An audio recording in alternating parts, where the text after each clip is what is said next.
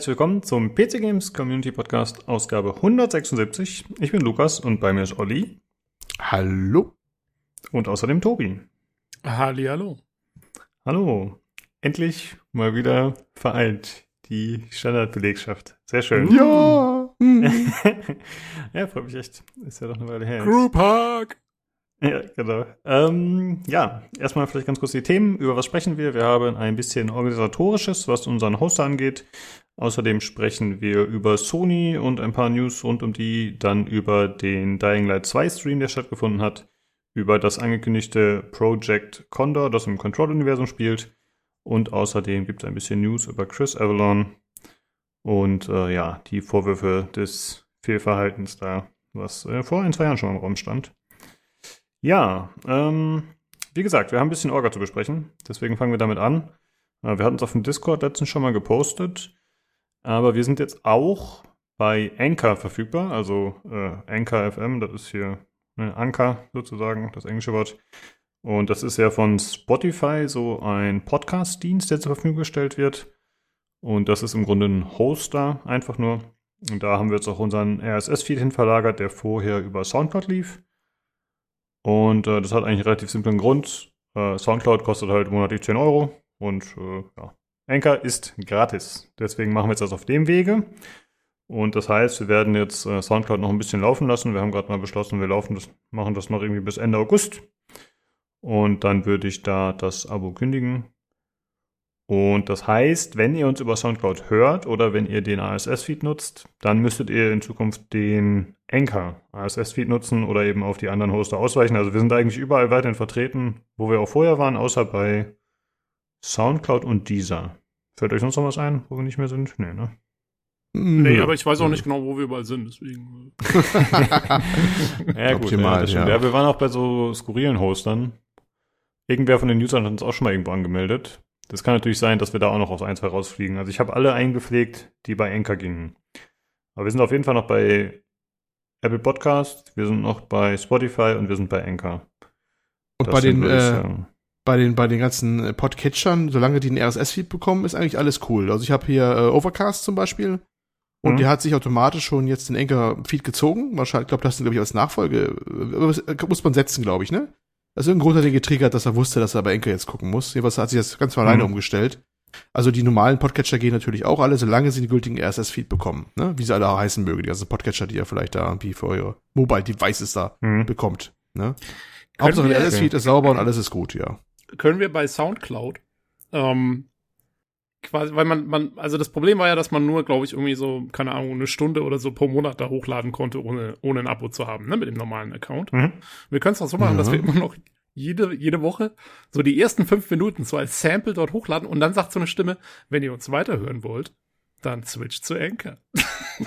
meint ihr, der, Sound, meint der hat Soundcloud was dagegen, wenn wir das machen? Ja, äh, das ist die eine Frage. Die andere, du, du machst das dann jedes Mal, ne? dass du das zurechtschneidest und hochlädst und äh, ja. Ja, es bricht okay. einfach ab. Das ist Schluss. also ich befürchte noch nicht mal, dass das Soundcloud stören würde, dass sie es überhaupt mitkriegen würden, wenn irgendein puckliger kleiner Podcast das macht. Nur die Frage ist, äh, ja, ist das schön für die Hörer? Weil ich würde mir ein bisschen verarscht vorkommen, glaube ich fast, muss ich sagen wenn ich das so höre. Ich weiß nicht. Mach gleich eine Bezahlsperre rein, dass wenn du diese Podcast zu Ende hören willst, du weißt so und so viel, ne? Kryptowährung an dieser Adresse. ja. ja, mm, das sind eigentlich schon die News, mm, wie das in Zukunft laufen wird. Ich schreibe es noch im Discord, ich poste da nochmal den ASS-Feed-Link. Ach so, ansonsten, was du gerade gesagt hattest, Olli, mit der Verteilung, dass das schon anscheinend teilweise funktioniert hat. Ich habe halt, glaube ich, einfach bei Anchor so einen Haken gesetzt im, im Sinne hier, verteil das mal überall, wo du kannst, mehr oder weniger, und halt noch ein, zwei eingestreut, von denen ich wusste, wo wir halt vorher schon waren. Aber Soundcloud kann man halt zum Beispiel nicht reinpacken. Also das erlaubt einfach Anchor nicht, dass man sagt, hier, äh, zieh mal von Soundcloud. Also die haben jetzt so ein paar vorgegebene, oder, oder verteilen nach Soundcloud, die haben jetzt so ein paar vorgegebene Stationen, die die ansteuern können, oder Websites, und Soundcloud ist leider nicht dabei. Okay, also ja. im Prinzip, wenn ihr ganz sicher gehen wollt, ne, was haben wir gesagt? Nächsten Monat? Oder wann? Naja, also Ende, bald. Genau, also August lassen wir noch laufen, Soundcloud und Ah ja, okay. Würde ich dich dann machen. am besten, wenn ihr, wenn ihr Podcatcher haben solltet, wo man richtig manuell den RSS-Feed angeben sollte oder so, dann müsst ihr tatsächlich dann mal umstellen. Wir haben es, ich glaube, ich habe es zum Beispiel in meiner Signatur im Forum rum mal stehen. Da habe ich den Enkel-Feed schon drinne. Da könnt ihr auch nachgucken. Und ansonsten bei, bei, bei, bei Lukas, wenn er sich an eine Dings schreibt, ne? Und bei, wo war es noch drauf? Oh, nee. Wo haben wir es auch noch drauf? Also eigentlich überall, wo wir was schreiben, haben wir eigentlich den, den glaube ich, als Ja, also ich habe im, im Forum habe ich die Feeds auch in meiner Signatur schon ausgetauscht und ich glaube auch jeweils in dem Post, im Podcast-Thread, im allerersten habe ich, glaube ich, auch Enker schon ja. reingesetzt als ASS-Link. Also eigentlich kann man den Soundcloud-Link gar nicht mehr finden aktuell. Ja. Oder, oder ganz optimal, wenn ihr noch nicht sein solltet, kommt auf unseren Discord, haha, und da könnt ihr uns fragen, ha, Beste Möglichkeit ever. Achso, das Ganze ist nur ein riesengroßer Ruse, um die Leute für den Discord einzufangen, eigentlich. Richtig. Jetzt verstehe ich. Psst, psst, okay. Ja, da seid ihr natürlich immer willkommen. Ist aber absolut richtig, was der Olli sagt. Gut, äh, das war es genug an Orga und Werbung, würde ich sagen. Kommt da ganz am Ende noch mal. äh, ansonsten sprechen wir erstmal darüber, was wir so gespielt gemacht haben. Und äh, Olli, da du länger nicht mehr da warst, ich wusste es. Würde ich sagen, fängst du gerne mal an. Ach ja, äh, wo soll ich denn anfangen mit meinen umfangreichen Erlebnissen? Ähm, ja, ähm, die Erlebnisse eines alten Mannes. Ähm, meine Eltern haben irgendwie beschlossen, das ist ja irgendwie dann, nachdem ich irgendwie so 30, 40 Jahre ausgezogen bin, äh, langsam an der Zeit ist, dass man den Jungen die restlichen Sachen in die Hand drückt, die noch irgendwo rumziehen. Nein, sie haben nicht mal Kinderzimmer aufgelöst. Das ist äh, schon zwei Jahre her. Nein, ein bisschen länger. Ähm, und haben sie irgendwie alten Zeitungen noch rausgesucht, mir die Hand gedrückt, nach dem Motto, ein Junge, nimm mal deinen Müll hier mit, ja? Und das waren so echt so alte Powerplays und, und hast du nicht gesehen. Und kennt einer noch das PM-Magazin? Peter Moseleiter, das interessantes Magazin, kennt das einer noch? Nein. Und nein, das ist, heißt, das ist, das ist kein Softporn oder sowas, was Peter Moseleiter, das Magazin heißt oder so. Nein, nein, das war so ein Wissenschaftsmagazin tatsächlich. Die habe ich an die Hand gedrückt bekommen und habe dann meinen meinen Flash vom The Past bekommen, inklusive äh, Zeitung, wo noch Zigarettenwerbung drin ist und all sowas. Und dachte mir, scheiße, bist du schon so alt, ja? Ähm, es war sehr, sehr erhellend. Und im Zuge dessen habe ich so einen kleinen Retro-Trip gemacht und habe eh alle möglichen Zeitungen als PDF so online ange angeguckt mal. Und äh, das, das ist dann äh, ja schon ein Erlebnis für sich selber, wenn man so selber denkt, ach, guck mal hier, das ist ja gar nicht so lange her. Also wenn du jetzt da reinguckst, die Zeitung, das ist ja wahrscheinlich noch Puls der Zeit, so halbwegs, ne?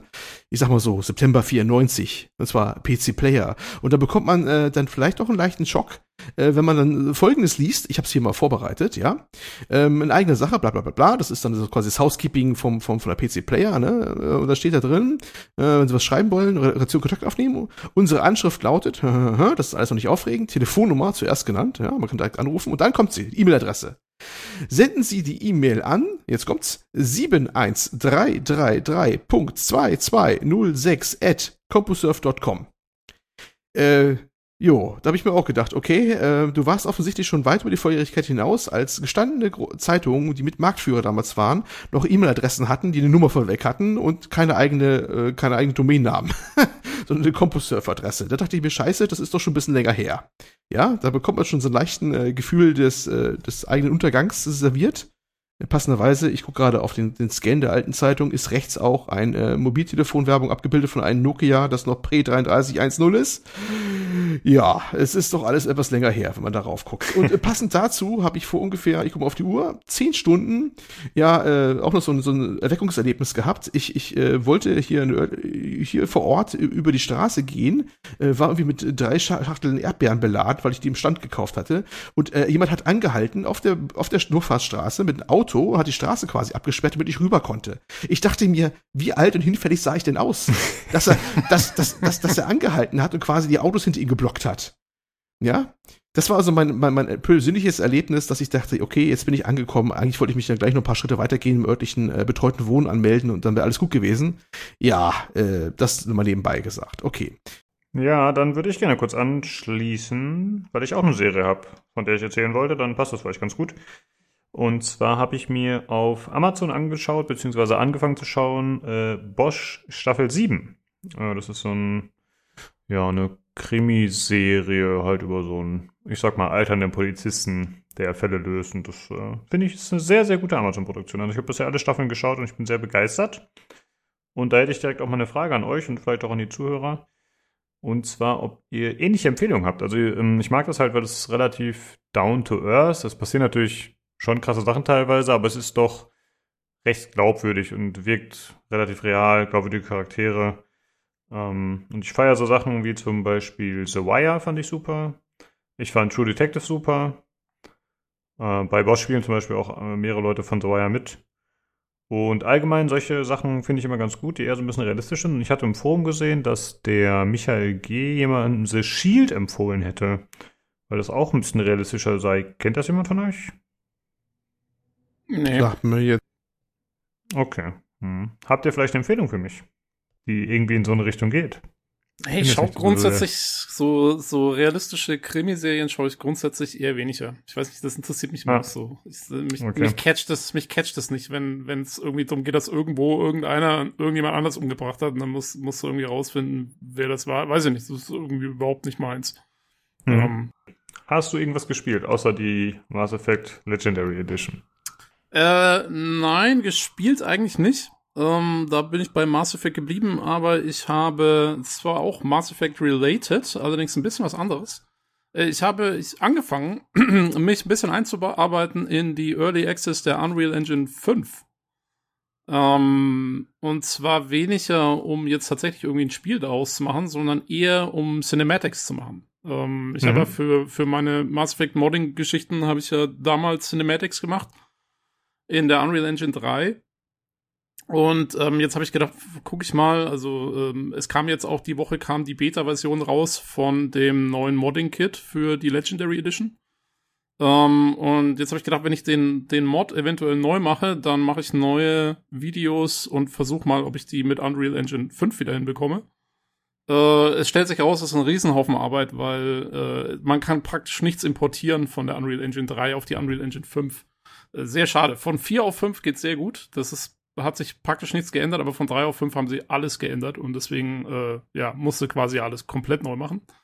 Äh, aber es ist schon cool. Also gerade wenn du halt ähm, Cinematics machen willst und kein eigentliches Spiel und du deswegen nicht in Echtzeit rendern musst, kannst du halt auch volle Kanne Raytracing und den ganzen Krempel einschalten. Und ähm, ja, hat schon echt ein paar coole Funktionen. Also allein die Sache, wie, wie Atmosphäre, Atmosphere and Sky äh, automatisiert worden ist, ist echt verrückt. Also du kannst mit fünf Klicks kannst du so einen Planeten machen, äh, wo du auf dem auf dem auf der Oberfläche sozusagen stehst und dann rauszoomst ins Weltall und du hast direkt quasi die ganze Atmosphäre drumherum mit Lichtbrechung und und allem drum und dann und Tag und Nacht äh, von dem Planeten und so weiter und so fort. Also äh, echt krass, sehr sehr cool. Ähm, ja, mal gucken, da werde ich mich jetzt die nächsten Monate noch ein bisschen weiter mit beschäftigen und mich so ein bisschen einarbeiten. Also es ist schon, von der Dreier auf die Fünfer ist schon ein ordentlicher Sprung. Also das ganze User-Interface ist auch anders und so. Ähm, und man muss viele neue Sachen lernen. Vieles ist anders geregelt jetzt und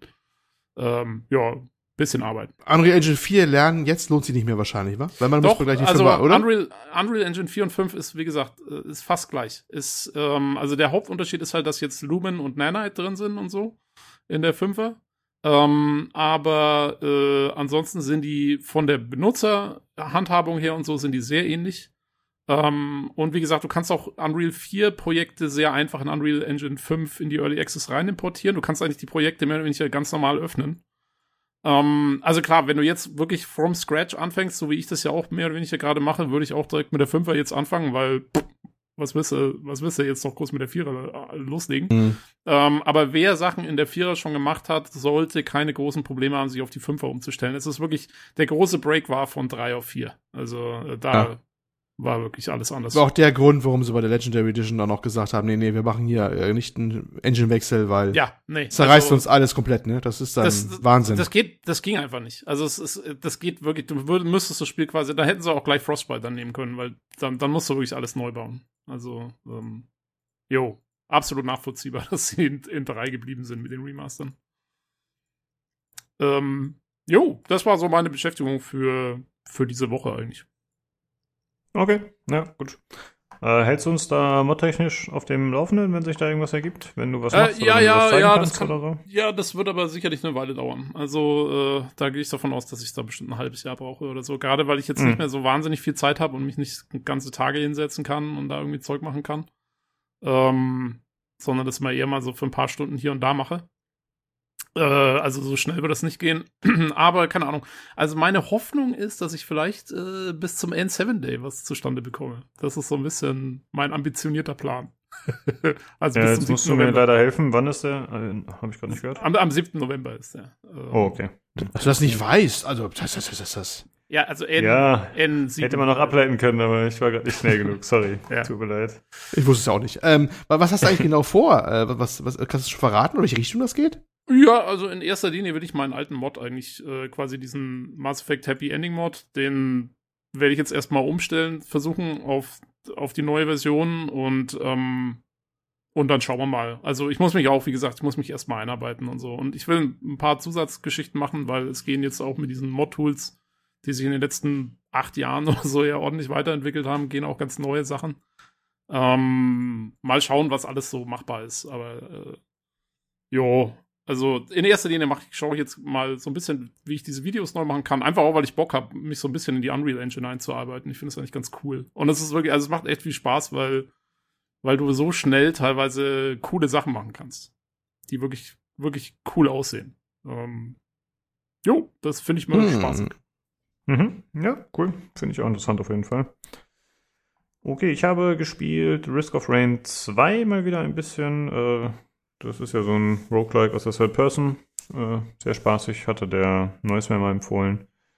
Und äh, ansonsten spielen wir aktuell auf dem Discord alle gemeinsam Escape from Tarkov, denn da ist ein neuer Patch erschienen. Äh, da gab es einen Vibe, das heißt, äh, die Charaktere werden gelöscht und dann geht es wieder von vorne los, das Hamsterrad.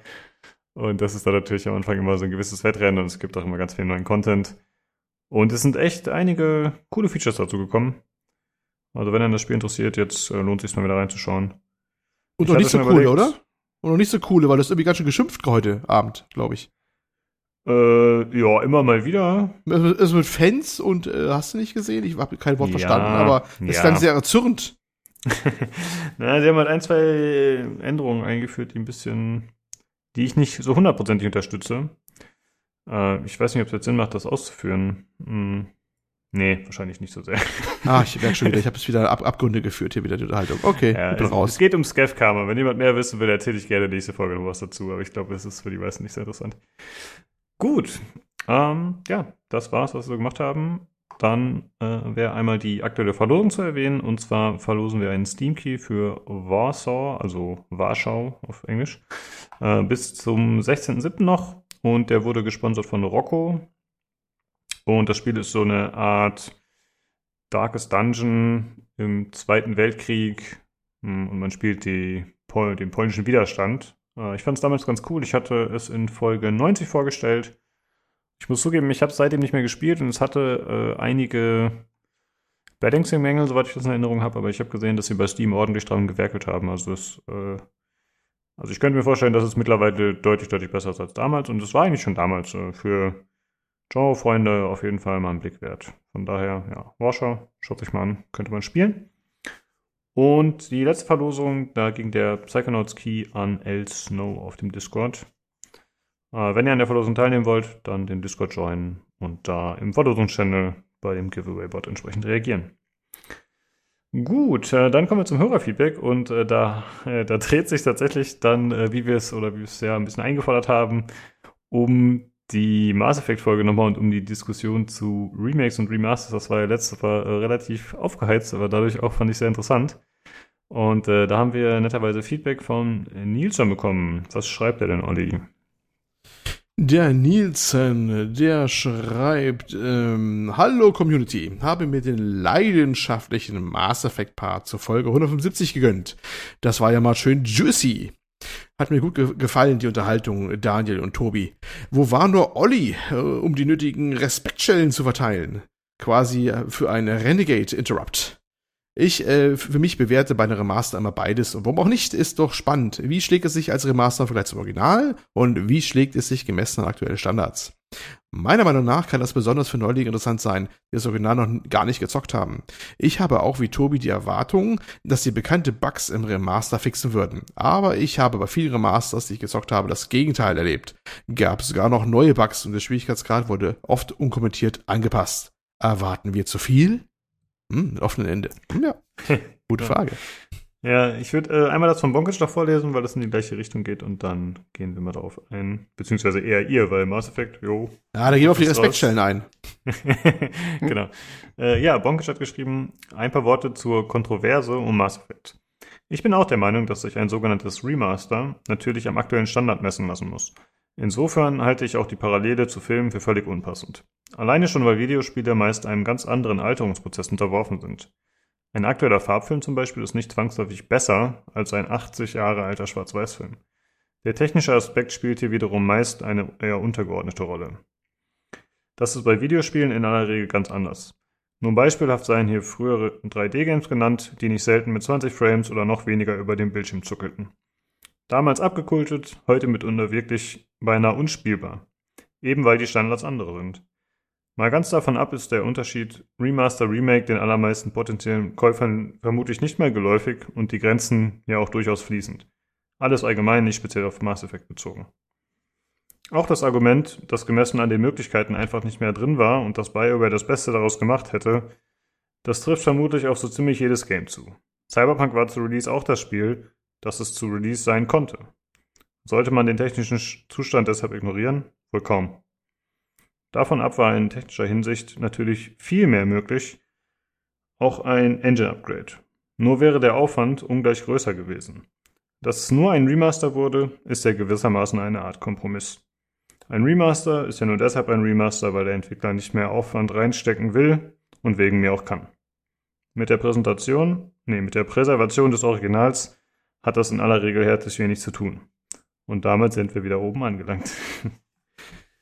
Äh, ja, erstmal vielen Dank euch beiden für das Feedback. Und äh, ich finde es ganz interessant, dass der Bonkic hier was äh, schreibt bezüglich des Engine-Wechsels, weil da haben wir gerade schon kurz drüber gesprochen, ne, dass das eben in diesem speziellen Fall vermutlich nicht so einfach war oder gewesen wäre. Wahrscheinlich bei allen, wahrscheinlich bei allen Titeln, die auf Unreal Engine 3 noch entstanden sind, ne? Wenn du mhm. was da machst, dann kannst du das alles gleich wieder neu machen. Also Schritt nicht mehr weit. Ja, ja, ich meine, ich halte da ganz ehrlich, ich halte die die Aussage, dass ähm, es nie um die Preservation des Originals geht, sozusagen.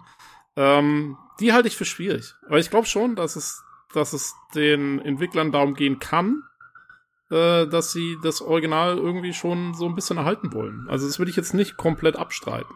Also es kann natürlich sein, dass es nur Marketing bla bla ist, who knows.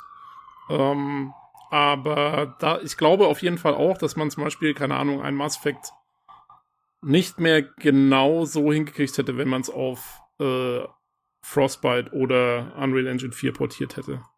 Das, mhm. das, das denke ich schon auch, dass, oder, also es wäre so schwer, ähm, das zu machen. Also ich glaube, es wäre praktisch unmöglich. Ja, okay, klar. Es gibt schon ja. technische Limitierungen natürlich, ne, bei sowas, das ist richtig. Ja, ansonsten äh, schreibt er relativ viel zu den, äh, zu dem Vergleich mit Filmen, dass er das auch für nicht so sinnvoll hält. Wobei, da waren wir uns ja auch uneinig mit Daniel, ne? Ja, ja es ist halt auch schwierig. Also ich finde, es ist halt wirklich eine Geschmacksfrage, ne? Irgendwie, ob du, oder wie du es wie du's sehen willst. Also, ähm, es gibt auch Leute, die die die die alten 3D-Games immer noch abfeiern, nach wie vor.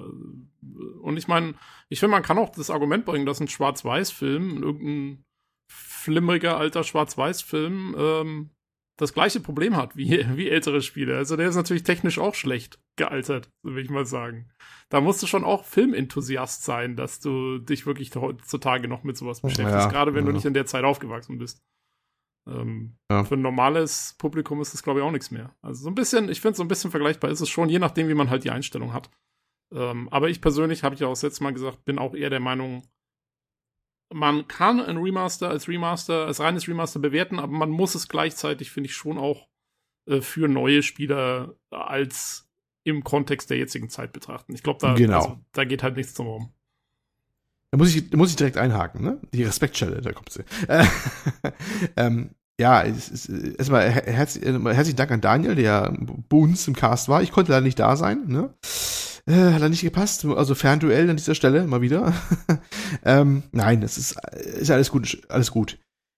Ich habe einfach nur damals gesagt gehabt, dass Mass Effect 1, und darum dreht es sich primär bei der ganzen Geschichte, Mass Effect 1 ist unter der Maßgabe, dass man es in heutigen Augen betrachtet, mit heutigen Augen, wohlgemerkt mit heutigen Augen, ist es halt schon deutlich gealtert in manchen Aspekten und ist nach meiner Meinung, meiner subjektiven Meinung, nicht unbedingt überall gut gealtert und äh, heute kein Titel mehr, den ich, wenn ich jetzt eine Wertungsschema anlegen müsste, unbedingt eine hohe Wertung geben würde, weil dafür hat es einfach zu viele Haken, Kanten und Ösen, selbst wo es nochmal glatt poliert worden ist immer noch. Und das ist einfach, da ist, das ist nicht so fluffig, das, das, das, das spielt sich nicht so, so und da sind so viele Sachen drin, die relativ steif sind und statisch und damals schon übrigens schlecht gemacht und hast du nicht gesehen. Das ist kein, das ist kein Titel, wo du eine, eine Wertung reinhaust, der nahe der Perfektion ist. Ne? Das, das kann, es ist immer noch, es ist immer noch eine legendäre Geschichte, es ist immer noch äh, wunderbare Lore, die da entwickelt wird, also alles, alles toll. Aber spielmechanisch ist da, finde ich, einiges im Argen. Und das sind halt hier und da Pflaster raufgeklebt worden im Rahmen des Remasters. Das ist auch schön und gut, das ist auch toll. Aber es ist halt nach heutiger, nach heutiger Maßgabe, und darum geht's mir. Da ging mir nie was anderes. Nach heutiger Maßgabe ist das halt schon ähm, Schlag uns Kontor, dass das halt nicht mehr so locker rüberkommt. Und muss, kann's halt, kann sich halt drehen, und wenn man will, man muss es ja auch immer mal unter heutigen Maßstäben sehen. Du kannst es natürlich auch so sehen, dass du sagst, okay, ich bewerte es im Kontext der damaligen Zeit. Aber äh, man muss es ja nicht so sehen. Ne? Ich bewerbe es heute, das Produkt, und ähm, möchte bis heute nochmal zu Gemüte führen und da muss man einfach dessen gewahr sein, dass das Ding halt gealtert ist, ja. Allein deswegen, um es auch wertschätzen zu können, um es äh, genießen zu können, muss man das einfach auch wissen und das auch eben in Relation sehen. Ne, das, ich, ich, ist auch kein Problem drin. Dann, dann hätte es halt nach heutiger Maßgabe halt eine niedrige Wertung, wenn man da anlegen würde. Ist doch nicht schlimm. Ne? Aber es ist halt nun mal nicht dieses geschliffene Produkt. Mass Effect 2 ist da schon ganz, ganz, ganz anders. Also Mass Effect 2 auch in der, in der jetzt in der Legendary Edition, das merkst du von vorne bis hin. Das fühlt sich viel, viel fluffiger, das ist, alles viel nahtloser. Das ist äh, klar, ich glaube, Tobi würde wieder sagen, dafür ist die Lore wieder mittlerweile vergewaltigt ohne Ende und die Story nicht mehr so gut oder sowas. Ja, das mag sein, aber, aber spielmechanisch ist es einfach runter. Man kann natürlich streiten, ob jetzt der Entwicklung weg vom Rollenspiel her zum eher doch Actionspiel, ob das jetzt richtig war. Da hat man sich damals übrigens schon äh, bitter drüber gestritten, das weiß ich noch. Ne? Aber es ist, es wusste gewesen, was es dann werden sollte und ich finde, das hat dann ganz gut gemacht und Mass Effect 1 ist heute eben so ein bisschen so, ach, alles hakelig, alles sperrig, alles ein bisschen schwierig. Und das muss man einfach wissen, dass es mit heutigen Augen so ist. Steht völlig ohne Abrede, dass es sonst im anderweitigen Kontext ein ganz hervorragendes Werk ist. Mehr habe ich nie gesagt. Ja, ne? das wollte ich nur mal loswerden. Ach, übrigens, noch eins noch. Ich war ja begeistert, Tobi. Fühle ich an dieser Stelle herzlich umarmt von mir aus der Ferne, dass du mich so eifrig verteidigt hast. Hätte ich ja gar nicht erwartet. Ich war begeistert. Ah. Äh, jo, ähm, ja, keine Ahnung. Also ich glaube, wir haben, äh, der Witz, also wir haben ja diesen Streit auch ausgeführt, aber wir haben äh, irgendwie ein anderes Problem gehabt, glaube ich. Also weil, äh, weiß ich nicht, also dem stimme ich schon auch vor zu, wie du sagst. Also ich habe ich hab ganz andere Probleme mit Mass Effect 2 und, und, und 3 und die sind tatsächlich mehr auf die Lore bezogen und keine Ahnung, auf den Inhalt und so. Also technisch habe ich auch nie in Abrede gestellt, dass Mass Effect 2 und 3 da einfach ein Riesenschritt nach vorne waren vom ersten Teil. Und lustigerweise. Nicht äh, technisch, auch, auch auf, spielmechanisch auch. Ja, auch spielmechanisch viel runter. Aber jetzt kommt noch das Allerlustigste. Das war schon damals so. Also das ist ja jetzt nichts, was mit dem Remaster dazugekommen ist. Und deswegen genau. ist der Witz, der Witz ist, dass wenn du jetzt nur bewerten würdest, wo, also wo ist das Remaster eigentlich? Wo, wo schlägt das Remaster am meisten zu? Ähm, das wäre Mass Effect 1 weil da merkst du am meisten die Änderungen, finde ich. Mass Effect 2 ähm, und 3 sind viel näher an den Originalspielen. Und, und, damals war natürlich der Sprung von Mass Effect 1 zu 2 noch mal viel krasser.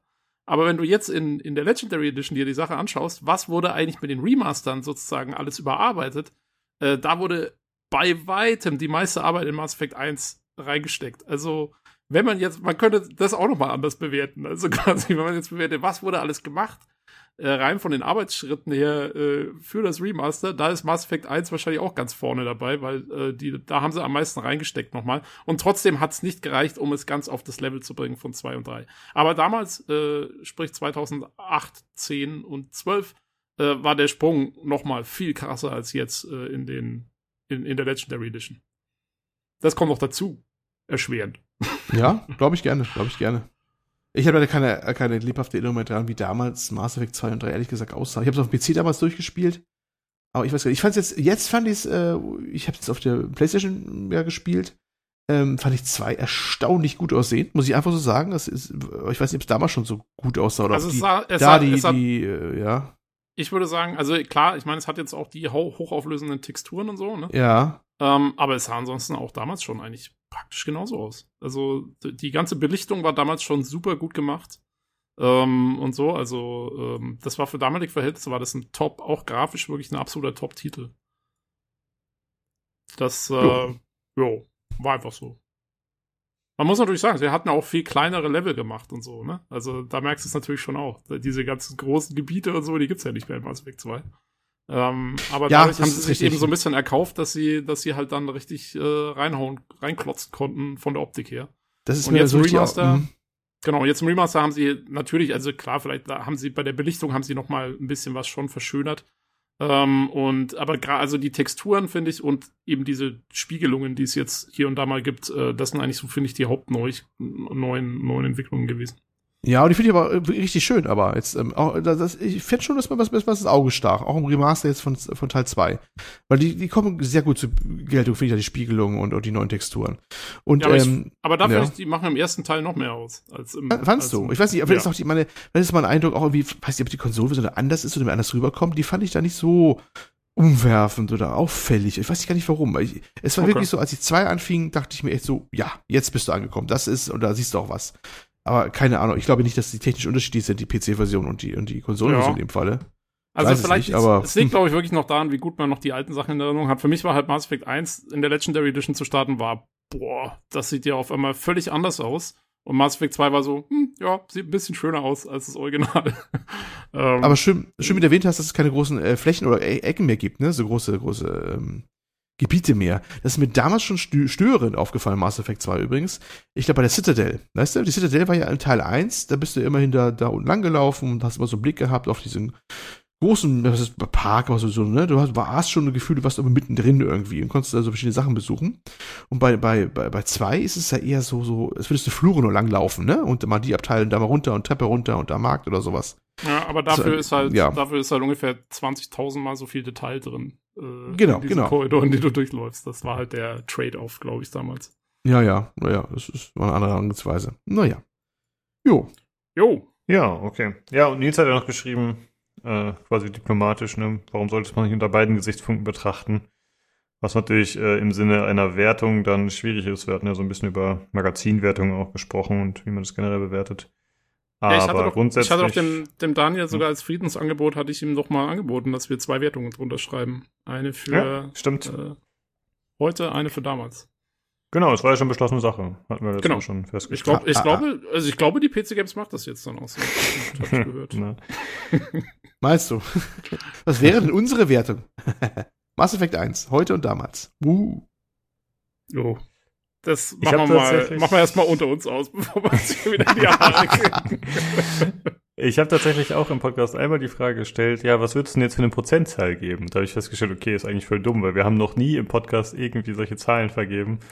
Dann äh, fand ich es auch strange, danach zu fragen im Nachhinein. Deswegen, äh, ja, ja, wir, wir sind, Zahlen wir sind ein, Wertung können weg. Genau, wir sind ein riesengroßer Meinungskasten hier. Sonst nichts. Äh, ja, vielen Dank, äh, Nils und Bonkic, nochmal für eure Rückmeldung hier zum Thema. Jo. Nice. Gut, dann äh, machen wir weiter und zwar kommen wir zum Hardware-Teil.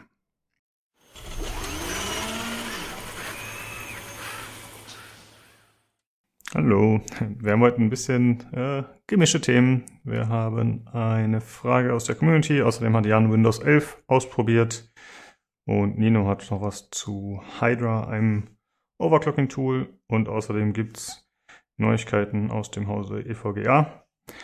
Aber erstmal sprechen wir darüber, was wir zuletzt äh, gespielt haben. Äh, und Nino, fang durch mal an. Also ich habe tatsächlich, erstmal danke für die Frage, ich fühle mich so integriert.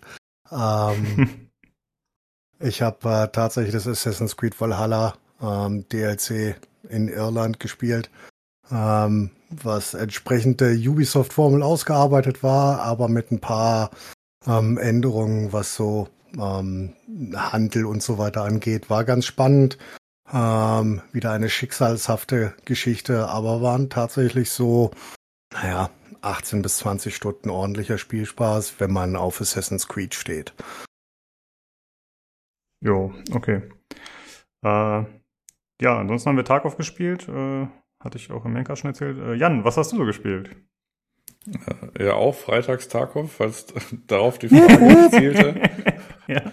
Ja, ist ja nicht so, dass ich mir das nicht vor Wochen schon gekauft hätte. Und da habe ich so eine Runde gemacht, hab dann quasi mit äh, einer Karte auf dem Tablet mit Mühe und Not extrahiert, dabei noch irgendeinen, der kurz vor mir vom, beim Extrahieren war, den auch niedergemäht, dann quasi ihn beklaut und dann rausgegangen. Da habe ich mir gedacht, boah, weiß ich nicht, ob das so. Ja, und am Freitag hatte ich dann irgendwie kein Konzept oder beziehungsweise so richtig Bock, irgendwas anderes zu machen, während hier die Familie Tarkov wieder zusammen ist. Dann habe ich mich dann quasi erstmal mit den, äh, hier mit den Eheleuten Tarkov zusammen gemacht und dann bin ich mal kurz zu den alten Männern gegangen.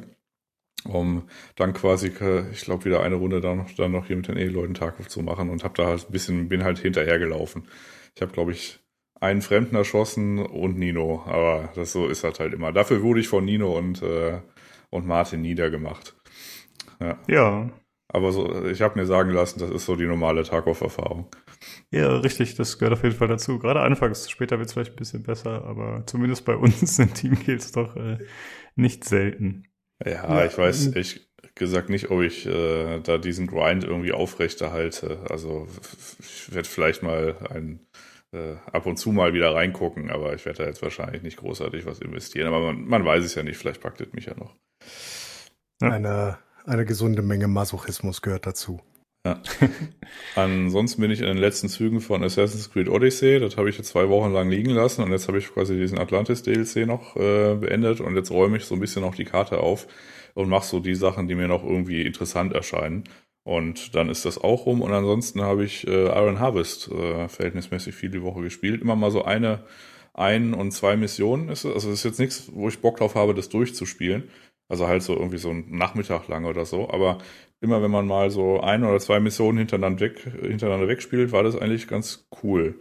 Das ist so ein, ja, kommandosartiges Echtzeit-Strategie-Gedöns, wo man irgendwie das besetzte Polen von den bösen Russen irgendwie äh, sich wiederholen muss. Und äh, der Unique Selling Point von dieser Geschichte ist, dass es so eine Art, ähm, also es gibt halt so Mechs, das ist im Grunde Zweiter Weltkrieg, aber halt mit so Steampunk-Mechs. Ja, ich weiß jetzt nicht, wie man es ja, ja. beschreiben kann. Äh, du meintest äh, Company of Heroes, meintest du, glaube ich. Ne? Äh, oder Company of nicht Heroes. Kommandos. Ja. ja, ja, gut, stimmt, ja.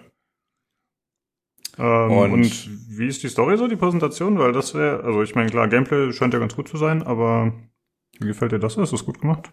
Ja, man merkt halt, dass da jetzt halt nicht irgendwie so ein Triple-A-Polish dahinter ist. Also das ist alles so ein bisschen, naja, also äh, Dinge passieren teilweise in dem Kampf und Dinge passieren manchmal nicht und das ist so ein bisschen hakelig alles. Ähm, bei der Story ist es so, die ist erstaunlich gut, aber die, äh, die hat auch Cutscenes und so weiter. Aber die Cutscenes sehen halt unfassbar scheiße aus. Also es sieht halt so aus wie von 2008 oder so. Das ist ein bisschen schade alles, mhm. weil dieser ganze, also das ganze Story-Design ist, also halt äh, das Missionsdesign, das ist abwechslungsreich. Du machst jetzt äh, nicht immer das Gleiche, also dass du eine Basis aufbaust, dann machst du Attack-Move auf die Gegnerbasis oder so, sondern du musst teilweise dann irgendwie Sachen in, also du spielst unterschiedliche äh, Personen in dieser Story und dann musst du unterschiedliche Sachen machen und dann irgendwie, also das ist durchaus abwechslungsreich und die Story ist eigentlich auch ganz cool und äh, ich sag mal wendungsreich, aber es ist ein bisschen schade, dass die Präsentation halt so abfällt, weil das sieht halt schon schlimm aus. äh, das Spiel an sich ist eigentlich ganz nett. Man darf halt nicht zu, äh, zu nah ranzoomen. Aber hm. es ist mal was anderes. Okay. Ich bin aber jetzt auch kein Echtzeitstratege, äh, so ein richtiger. Ich habe dann einfach äh, das auch auf einfach gestellt, weil ich irgendwo schon gelesen hatte. Das ist, also ich hatte, also ich hatte jetzt keinen Bock, weil das verzögert den Spielspaß so ein bisschen bei mir, weil ich weiß dann schon, was zu tun ist und ich kann mir auch mehr Mühe geben, aber ich habe dann meistens keinen Bock. Äh, und ich möchte halt einfach nur äh, mit riesigen Robotern und Attack Move äh, andere riesige Roboter kaputt machen, dass die explodieren. Ich wollte jetzt nicht irgendwie äh, der, das, äh, das Mastermind raushängen lassen. Ich wollte halt gucken, wie die Story weiter ist und das äh, ist bisher auch ganz gut. Es ist trotzdem auch nicht so, dass es komplett einfach ist. Also man kann, man muss schon in Deckung gehen und so. ja. Ja. Ja, ich finde, es wirkt ja eigentlich wie ein Company of Heroes Klon, wenn man ehrlich ist, aber äh, ich finde das Setting auf jeden Fall richtig cool. Ja, das, das ist cool. Was ja. eigenes, was anderes. Äh, ja, gut. Das äh, zu dem, was wir gespielt haben. Äh, außerdem hast du dir noch äh, ein Gerät für die Hardwarepflege gekauft. Was hast du dir geholt? Ich weiß auch nicht, wer das da reingeschrieben hat in dieses Dokument. ich finde, das ist eine Bereicherung für äh, jeden Haushalt und ich mhm. finde, wir sollten das wenigstens kurz ansprechen. Ja, also ich habe ein, ich habe mir einen äh, Mini-Staubsauger äh, gekauft. Das habe ich gesehen. Es gibt von äh, Greg Salazar heißt, das ist auch so ein Tech-YouTuber, der macht so weiß nicht, der hat so eine komische Serie, wo er irgendwie schmutzige PCs sauber macht. Ich, ich weiß ehrlich gesagt nicht, warum. Aber der hat auf jeden Fall so ein Ding. Dann habe ich das dann gesehen und dann habe ich äh, das dann gesehen, dass es so irgendwie, weiß nicht, bei Amazon kostet irgendwie 18 Euro oder so. Und dann wollte ich das halt auch haben. Und dann habe ich das halt damit ausgetestet. Und ich hatte dann äh, das dann auch direkt mit meinem PC dann ausprobiert und hier mit den Lüftern und auf der Rückseite von der Grafikkarte und in so Ritzen rein. Und ich hatte deutlich mehr Spaß, als ich eigentlich hätte haben dürfte, äh, mit so einem Mini-Staubsauger. Also das ist, äh, ja, das ist ganz nett. Den kann man dann so aufmachen und dann einen Staub rausmachen. Der hat so zwei Filter hintereinander drin. Das ist alles ganz toll. ja. Ich nehme mal an, der ist so konzipiert, dass du jetzt nicht äh, eine Taste oder sowas einsaugen kannst, eine Keycap, ne? Nee, nee, der ist ja äh, ganz klein. Also im Hardware-Channel mhm. ist ja so ein Foto davon. Und die Tastatur, die habe ich damit auch äh, sauber gemacht. Ich habe hier schön ein Fugenbürstenset und dann alles entstaubt und dann quasi zum Abschluss alles nochmal äh, reingesaugt mit dem Mini-Staubsauger. Also ja, hat was. Ja. ja ich habe gerade mal kurz auf YouTube geschaut, da bei diesem Greg Salazar. Da sind schon alleine die Thumbnails zeigen ja schon irgendwelche verdreckten Sachen. Und ich finde diese Videos, äh, hatten wir, glaube ich, schon mal darüber gesprochen auf dem Discord, so Säuberungsvideos und äh, Restaurierung und so, das hat immer so einen gewissen, ja, ich weiß auch nicht, äh, meditativen Effekt, wenn man sich das anschaut. Das ist aber relativ äh, entspannt und angenehm zu sehen, das ist ganz cool. Ich sag doch, eine absolute Bereicherung. Ja, absolut. okay, dann äh, machen wir weiter mit der Hörerfrage. Äh, da hatte Filunia im Hardware-Channel gefragt und ich würde vorher mal fragen, Nino, was für eine Grafikkarte hat sie aktuell? Weil das steht jetzt hier nicht. Die hat, äh, doch steht da, ähm, hat eine bis an die, bis ans Limit äh, äh, übertaktete Vega 64 ähm, unter Wasser. Okay, was ist eine Vega 64? Äh, das ehemalige Topmodell von vor zwei Generationen der äh, AMD-Grafikkarten. Hm, okay. Ich dachte, das wäre quasi der Chipname oder so, aber das ja eigentlich noch irgendwie eine andere Bezeichnung hätte. Aber gut. Okay, ich lese mal vor.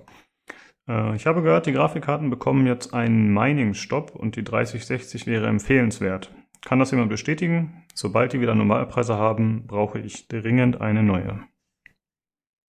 Ähm, ich hatte die Antwort ja schon im Hardware-Channel gegeben, ist relativ, ist relativ einfach erklärt. Ähm, der Mining Stop beziehungsweise die, die Bremse, zumindest für das Ethereum Mining, war ja kurz äh, draußen aus den Treibern, ist seit 4.66.27 bei den Treibern wieder drinnen, glaube ich. Ist so anderthalb Monate her, wenn sich da nichts geändert hat.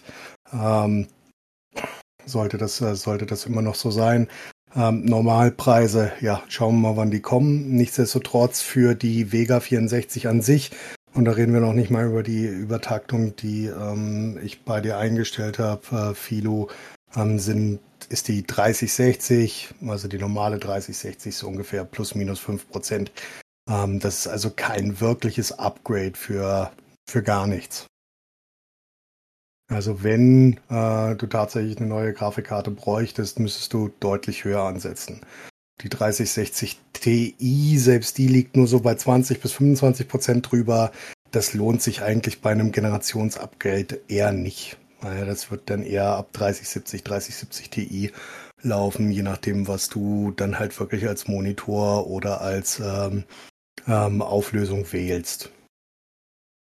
Mhm. Viel, okay, mehr, ja. viel mehr gibt es dazu nicht zu sagen. Äh, wie gesagt, ist zumindest von der einen auf die andere Grafikkarte ist das kein großes Upgrade. Ja, ja aber es scheint ja zumindest so zu sein, dass sich die Preise langsam ein bisschen beruhigen. Ne? Habe ich das richtig mitbekommen, dass es langsam wieder ein bisschen besser wird? Langsam, also ja, aber mhm. also, okay. also wir haben ja seit, äh, weiß nicht, seit vier, vier, sechs Wochen jetzt nicht das Problem, dass es keine Grafikkarten gibt. Wir haben nur das Problem, dass die verhältnismäßig teuer sind. also man kann die ja kaufen. Ist jetzt nicht so, dass es komplett alles leer ist am Shop.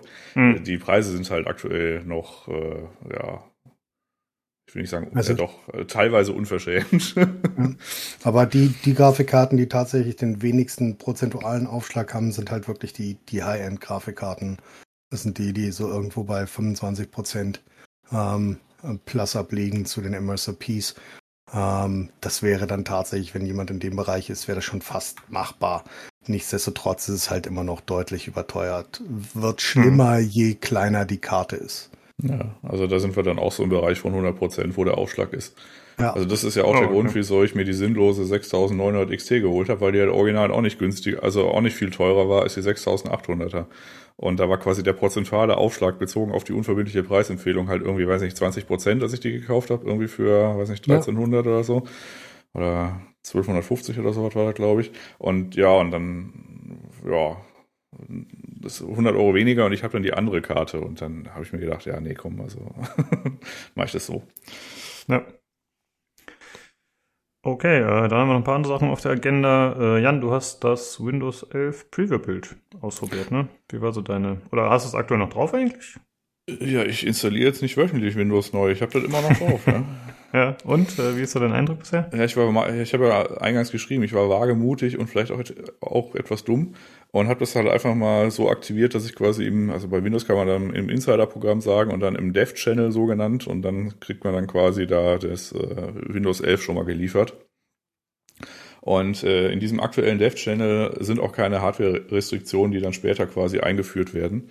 Ähm, das führt dann dazu, dass also es aktuell auf dem Raspberry Pi, weiß ich gerade nicht, kann auch sein. Auf jeden Fall, was ich gesehen habe, auf dem alten, auf dem sieben alten Jahre alten Lumia Microsoft äh, Telefon haben sie es installiert.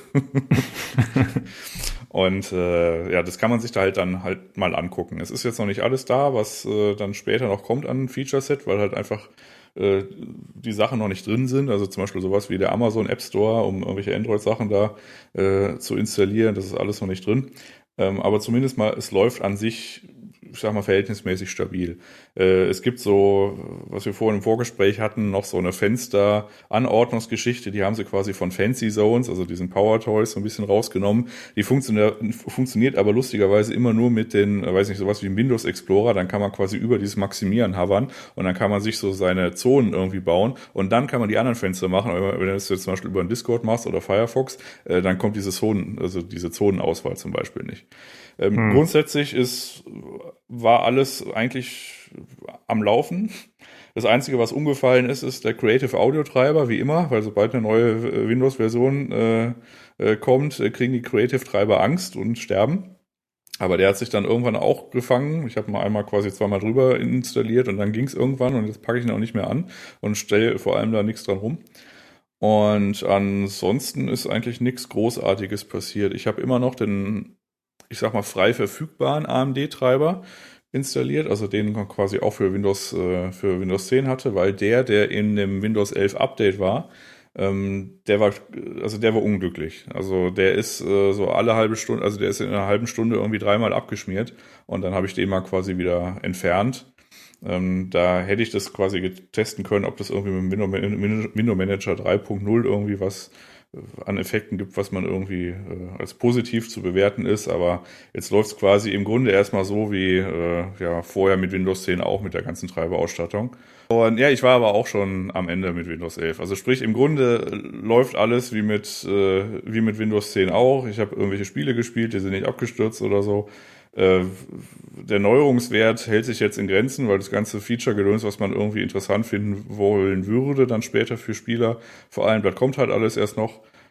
Aber es ist zumindest jetzt nicht so, dass das anfängt zu brennen. Also ja, es funktioniert. Ich würde das jetzt nicht, ähm, äh, also weniger versierten irgendwie äh, anraten oder vor allem nicht, wenn man den PC tatsächlich braucht für irgendwie Büro oder Homeoffice oder so.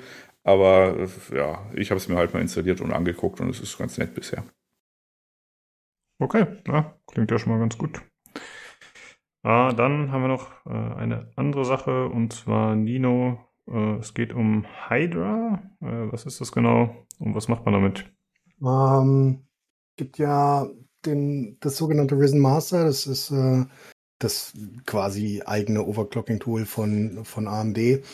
Und ähm, es gibt zwei kleine Programme von einem ähm, Overclocker, der nennt sich One Yasmus, keine Ahnung, wie man das ausspricht, eins Osmus geschrieben, ähm, der schon mal den AMD Risen DRAM Calculator und das ähm, TTR, gute Frage, Clock Tuner for Risen ähm, geschrieben hat. Und die bringen, beziehungsweise er bringt jetzt ein neues Overclocking-Tool für ähm, AMD Risen raus, das ähm, Auto-Overclocking-Optionen haben wird, ähm, was eine sehr interessante Sache für Leute ist, die ja sich ein bisschen schwer tun mit äh, manuellem Übertakten.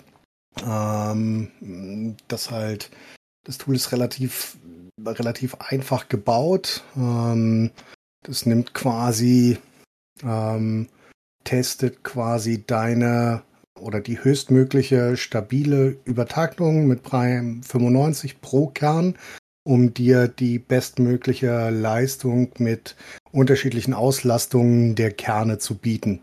Das gilt sowohl für die ähm, virtuellen als auch für die non-virtuellen Kerne. Ähm, das geht von Single-Thread-Übertaktungen für spezifische Programme oder spezifische Anwendungen zur vollen Übertaktung All-Core-Boost quasi. Ähm, das ist insofern interessant, weil es ähm, ähm, nicht nur mit Prime 95 jeden Kern macht, sondern auch die VID, also die, die angeforderte Standardspannung ähm, jedes einzelnen Kerns berechnet und testet, was in der Praxis ähm, ja manuell relativ schwierig ist. Ähm, und kann damit selbstständig ähm, einzelne Kerne halt so übertakten, dass es am besten am besten die stabilste Variante des Übertaktungs des Chips, den du hast, also individuell auf deinen Chip abgestimmt, bietet es dir theoretisch die beste über äh, die beste Overclocking-Leistung, die du haben können solltest. Wie das am Ende funktioniert, werde ich austesten, wenn es äh, wenn's rauskommt. Aktuell ist es noch nicht draußen. Ähm, interessant ist auch noch, dass es theoretisch sicherer ist als ähm, Risen Master, weil mit Risen Master kannst du tatsächlich was kaputt machen, wenn du ähm, theoretisch zu viel Spannung gibst oder manuell übertaktest. Ähm, allerdings ähm, ist da eine andere Kommunikation drin bei dem Hydra-Tool. Ähm, also nach, wie heißt das, das Mutex-Verfahren, das ist eine Sperre, relativ schwierig zu erklären. Ähm, du kannst also theoretisch damit auch nichts kaputt machen. Ähm, allerdings kannst du, hast du damit auch direkte Kommunikation und kannst in diesem Tool auch manuell so übertakten, wie du willst. Das geht mit dem Risen Master nur in eingeschränkter äh, in eingeschränkter Option. Ähm, was interessant ist für diejenigen, die halt äh, CTR schon nutzen, ähm, das ist damit eingebaut und auch der DRAM Calculator sollte da eingebaut sein. Das sehen wir dann, wenn es rauskommt. Wie gesagt, ich teste es dann und gebe dann ähm, gebe dann mal ein Update, ob das äh, besser ist als meine äh, manuelle Übertaktung beziehungsweise mein manuelles ähm, Festsetzen äh, von Kernspannung und ähm, und Overclocking für meine CPU. Mhm. Okay, klingt gut. Das wäre eigentlich ganz cool, wenn man die Möglichkeit hätte, das ein bisschen zu vereinfachen. Vielleicht auch als jemand, der sich nicht so damit auskennt. Aber man muss ja mhm. immer gucken, ne, wie, inwieweit ist die vorgeschriebene Methode quasi besser gegenüber der individuellen. Ja, ich meine, es ist halt, es ist halt noch, also eine Sache, die deutlich, deutlich interessant ist, ist halt, dass du in Schritten von einem Millivolt anpassen kannst. Das kannst du beim Risen Master und bei den meisten äh, Motherboards tatsächlich auch nicht. Ähm, mhm. Das ist ähm, nochmal noch mal sehr spannend und dass du es halt per Kern anpassen kannst. Das kannst du bei den meisten aktuellen auch nicht, außer du schaltest Kerne aktiv ab. Okay, gut. Dann äh, haben wir noch eine letzte Sache und zwar gibt es noch äh, Neuigkeiten aus dem Hause EVGA von dem Hardwarehersteller. Was äh, gibt es da Neues, Nino? Mein Hype der Woche. Ähm, nach mittlerweile 14 Jahren stellt äh, EVGA zwei Motherboards mit äh, AMD-Chipsatz her.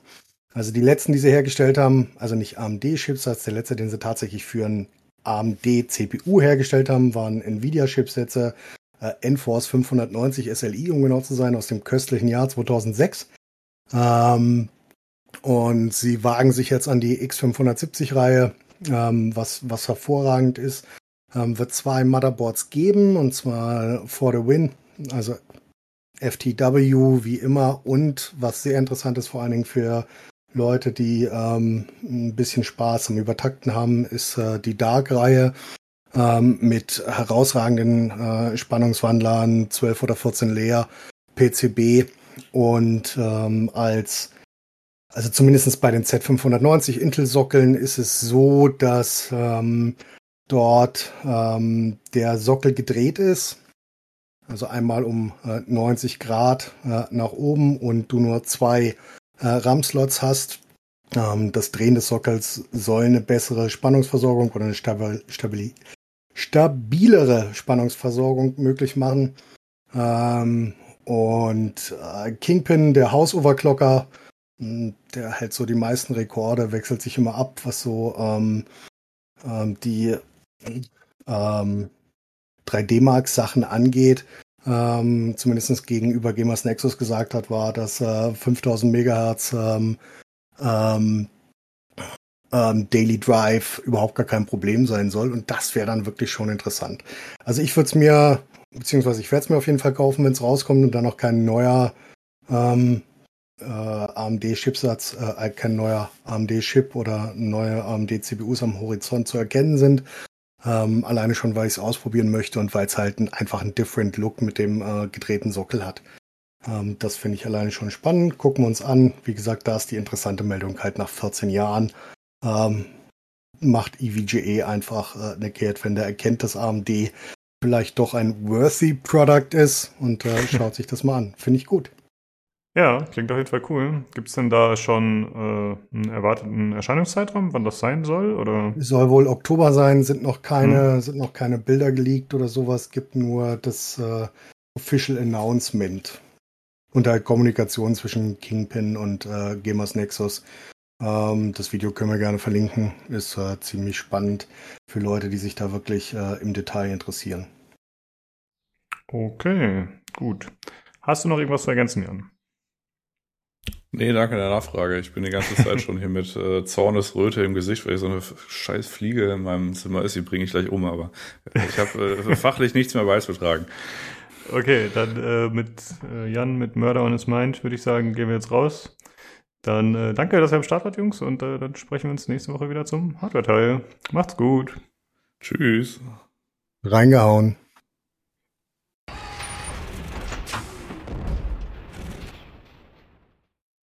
So, und damit kommen wir zu den News, eher gesagt erstmal zu den Short News. Wir hatten gerade schon äh, gesprochen über Mass Effect und es gibt jetzt News oder eher gesagt nicht News zu Mass Effect und Dragon Age. Die werden auf der EA Play, die jetzt diesen Monat, Mitte des Monats stattfindet, nicht vertreten sein.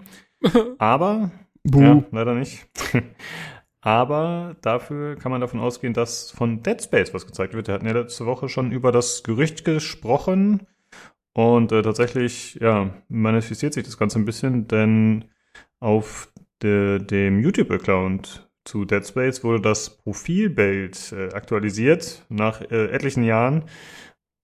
Mhm, außerdem gibt es mal wieder diverse Studioneugründungen. Zum einen, äh, ja, Ex-BioWare-Mitarbeiter Casey Hudson, oder beziehungsweise mehrfacher Ex-BioWare-Mitarbeiter Casey Hudson, hat die äh, Humanoid Studios gegründet. Und äh, außerdem hat äh, der gute Dan Hauser noch ein neues Studio veröffentlicht, eventuell. Man weiß nicht so genau. Also der hat irgendwie so eine Firma veröffentlicht, die mit Gaming zu tun hat, aber man weiß noch nicht genau, was die da final machen, ob das in Richtung Investment geht oder eben Entwicklung. Keine Ahnung, muss man mal ein Auge drauf haben.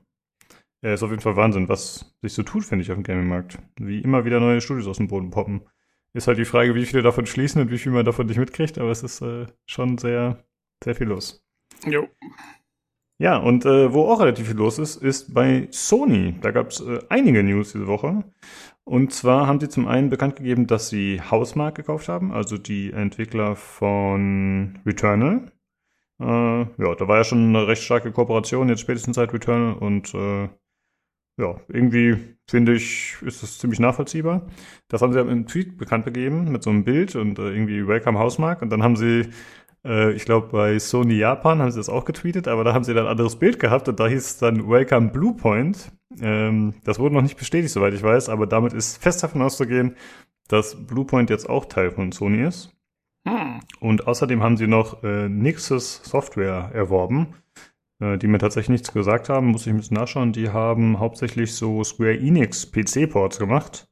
Ja, ich habe mich sehr gefreut über diese Nachricht. Es war für mich die mhm. beste Nachricht, dass sie Nexus gekauft haben, weil ähm, ich kenne die, also genau, die haben die ganzen Tomb Raider-Teile geportet, ne, die, auch die neuen und so. Schon seit Ewigkeiten. Ähm, aber die haben auch äh, die Deus Ex-Spiele geportet ähm, auf mhm. PC.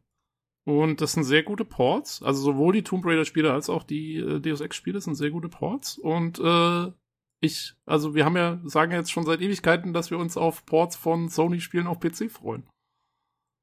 Deswegen, ja, also für genau. mich war, das war für mich die beste Nachricht. Ähm, also ich konnte jetzt mit Bluepoint, kann ich eh nicht so viel anfangen, weiß gar nicht, was die genau machen.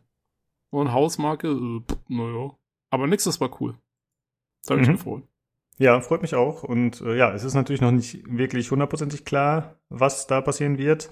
Aber du und ich, wir gehen davon aus, dass die PC-Forts bringen. Ich habe da im äh, Forum so ein bisschen die Diskussion verfolgt bei pcgames.de. Da hat der Matthias Dammes zum Beispiel gesagt, ja, man sollte jetzt nicht äh, im Dreieck springen direkt deswegen als PC-Spieler. Das heißt erstmal noch nichts.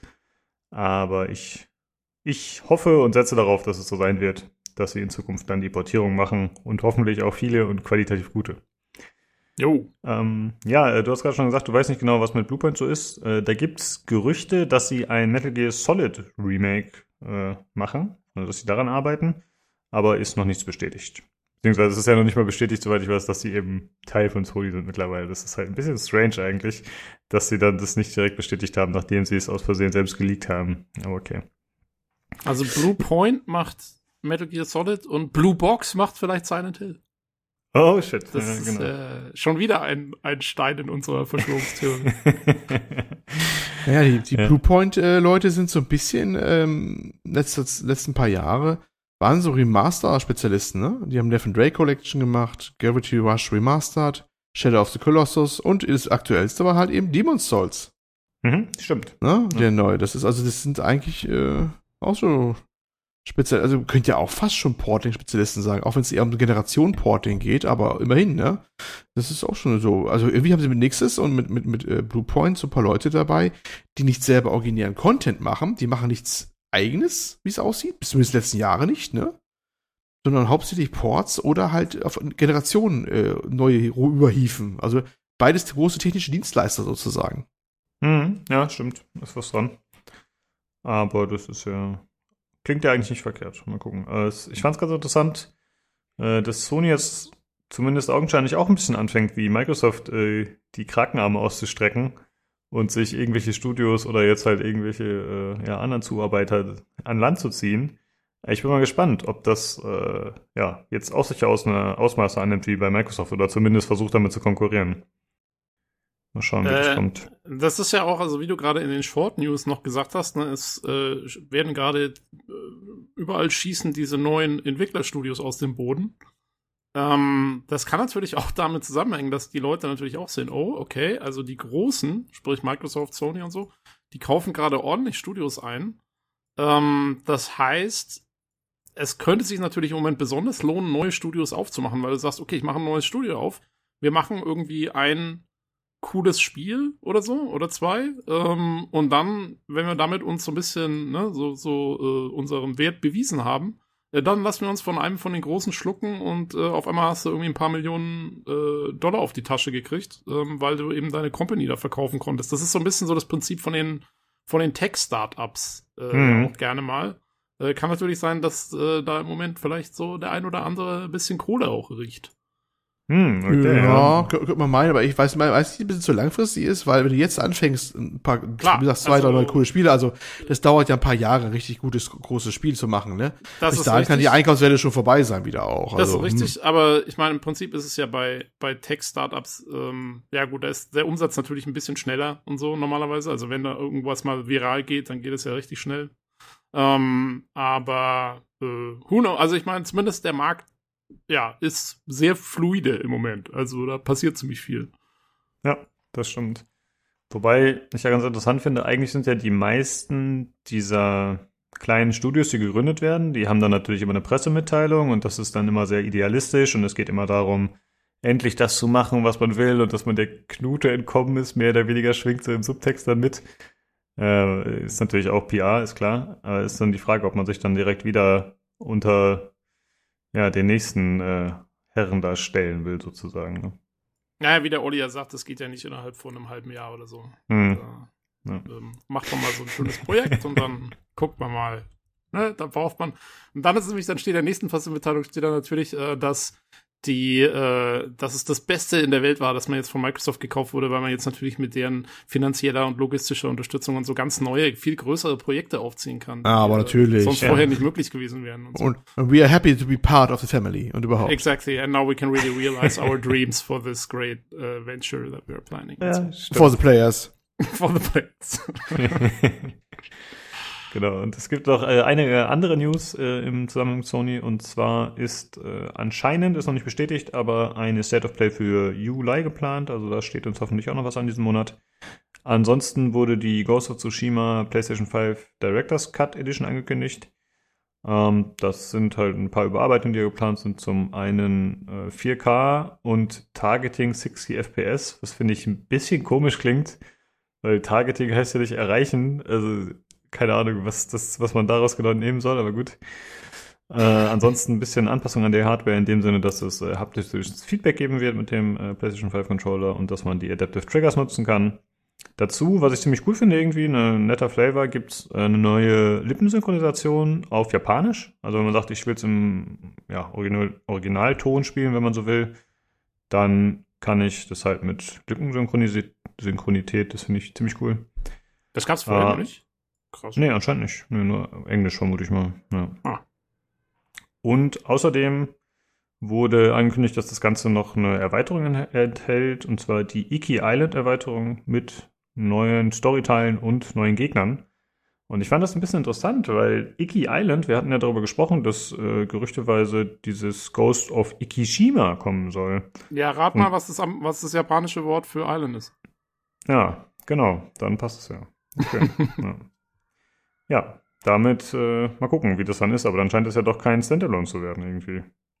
Weil das mhm. hatten wir eigentlich gesagt, ne, dass man davon ausgeht. Vielleicht ich bin eh beides. So, ja, hm. bin eh so ein bisschen pissig gerade, ehrlich gesagt.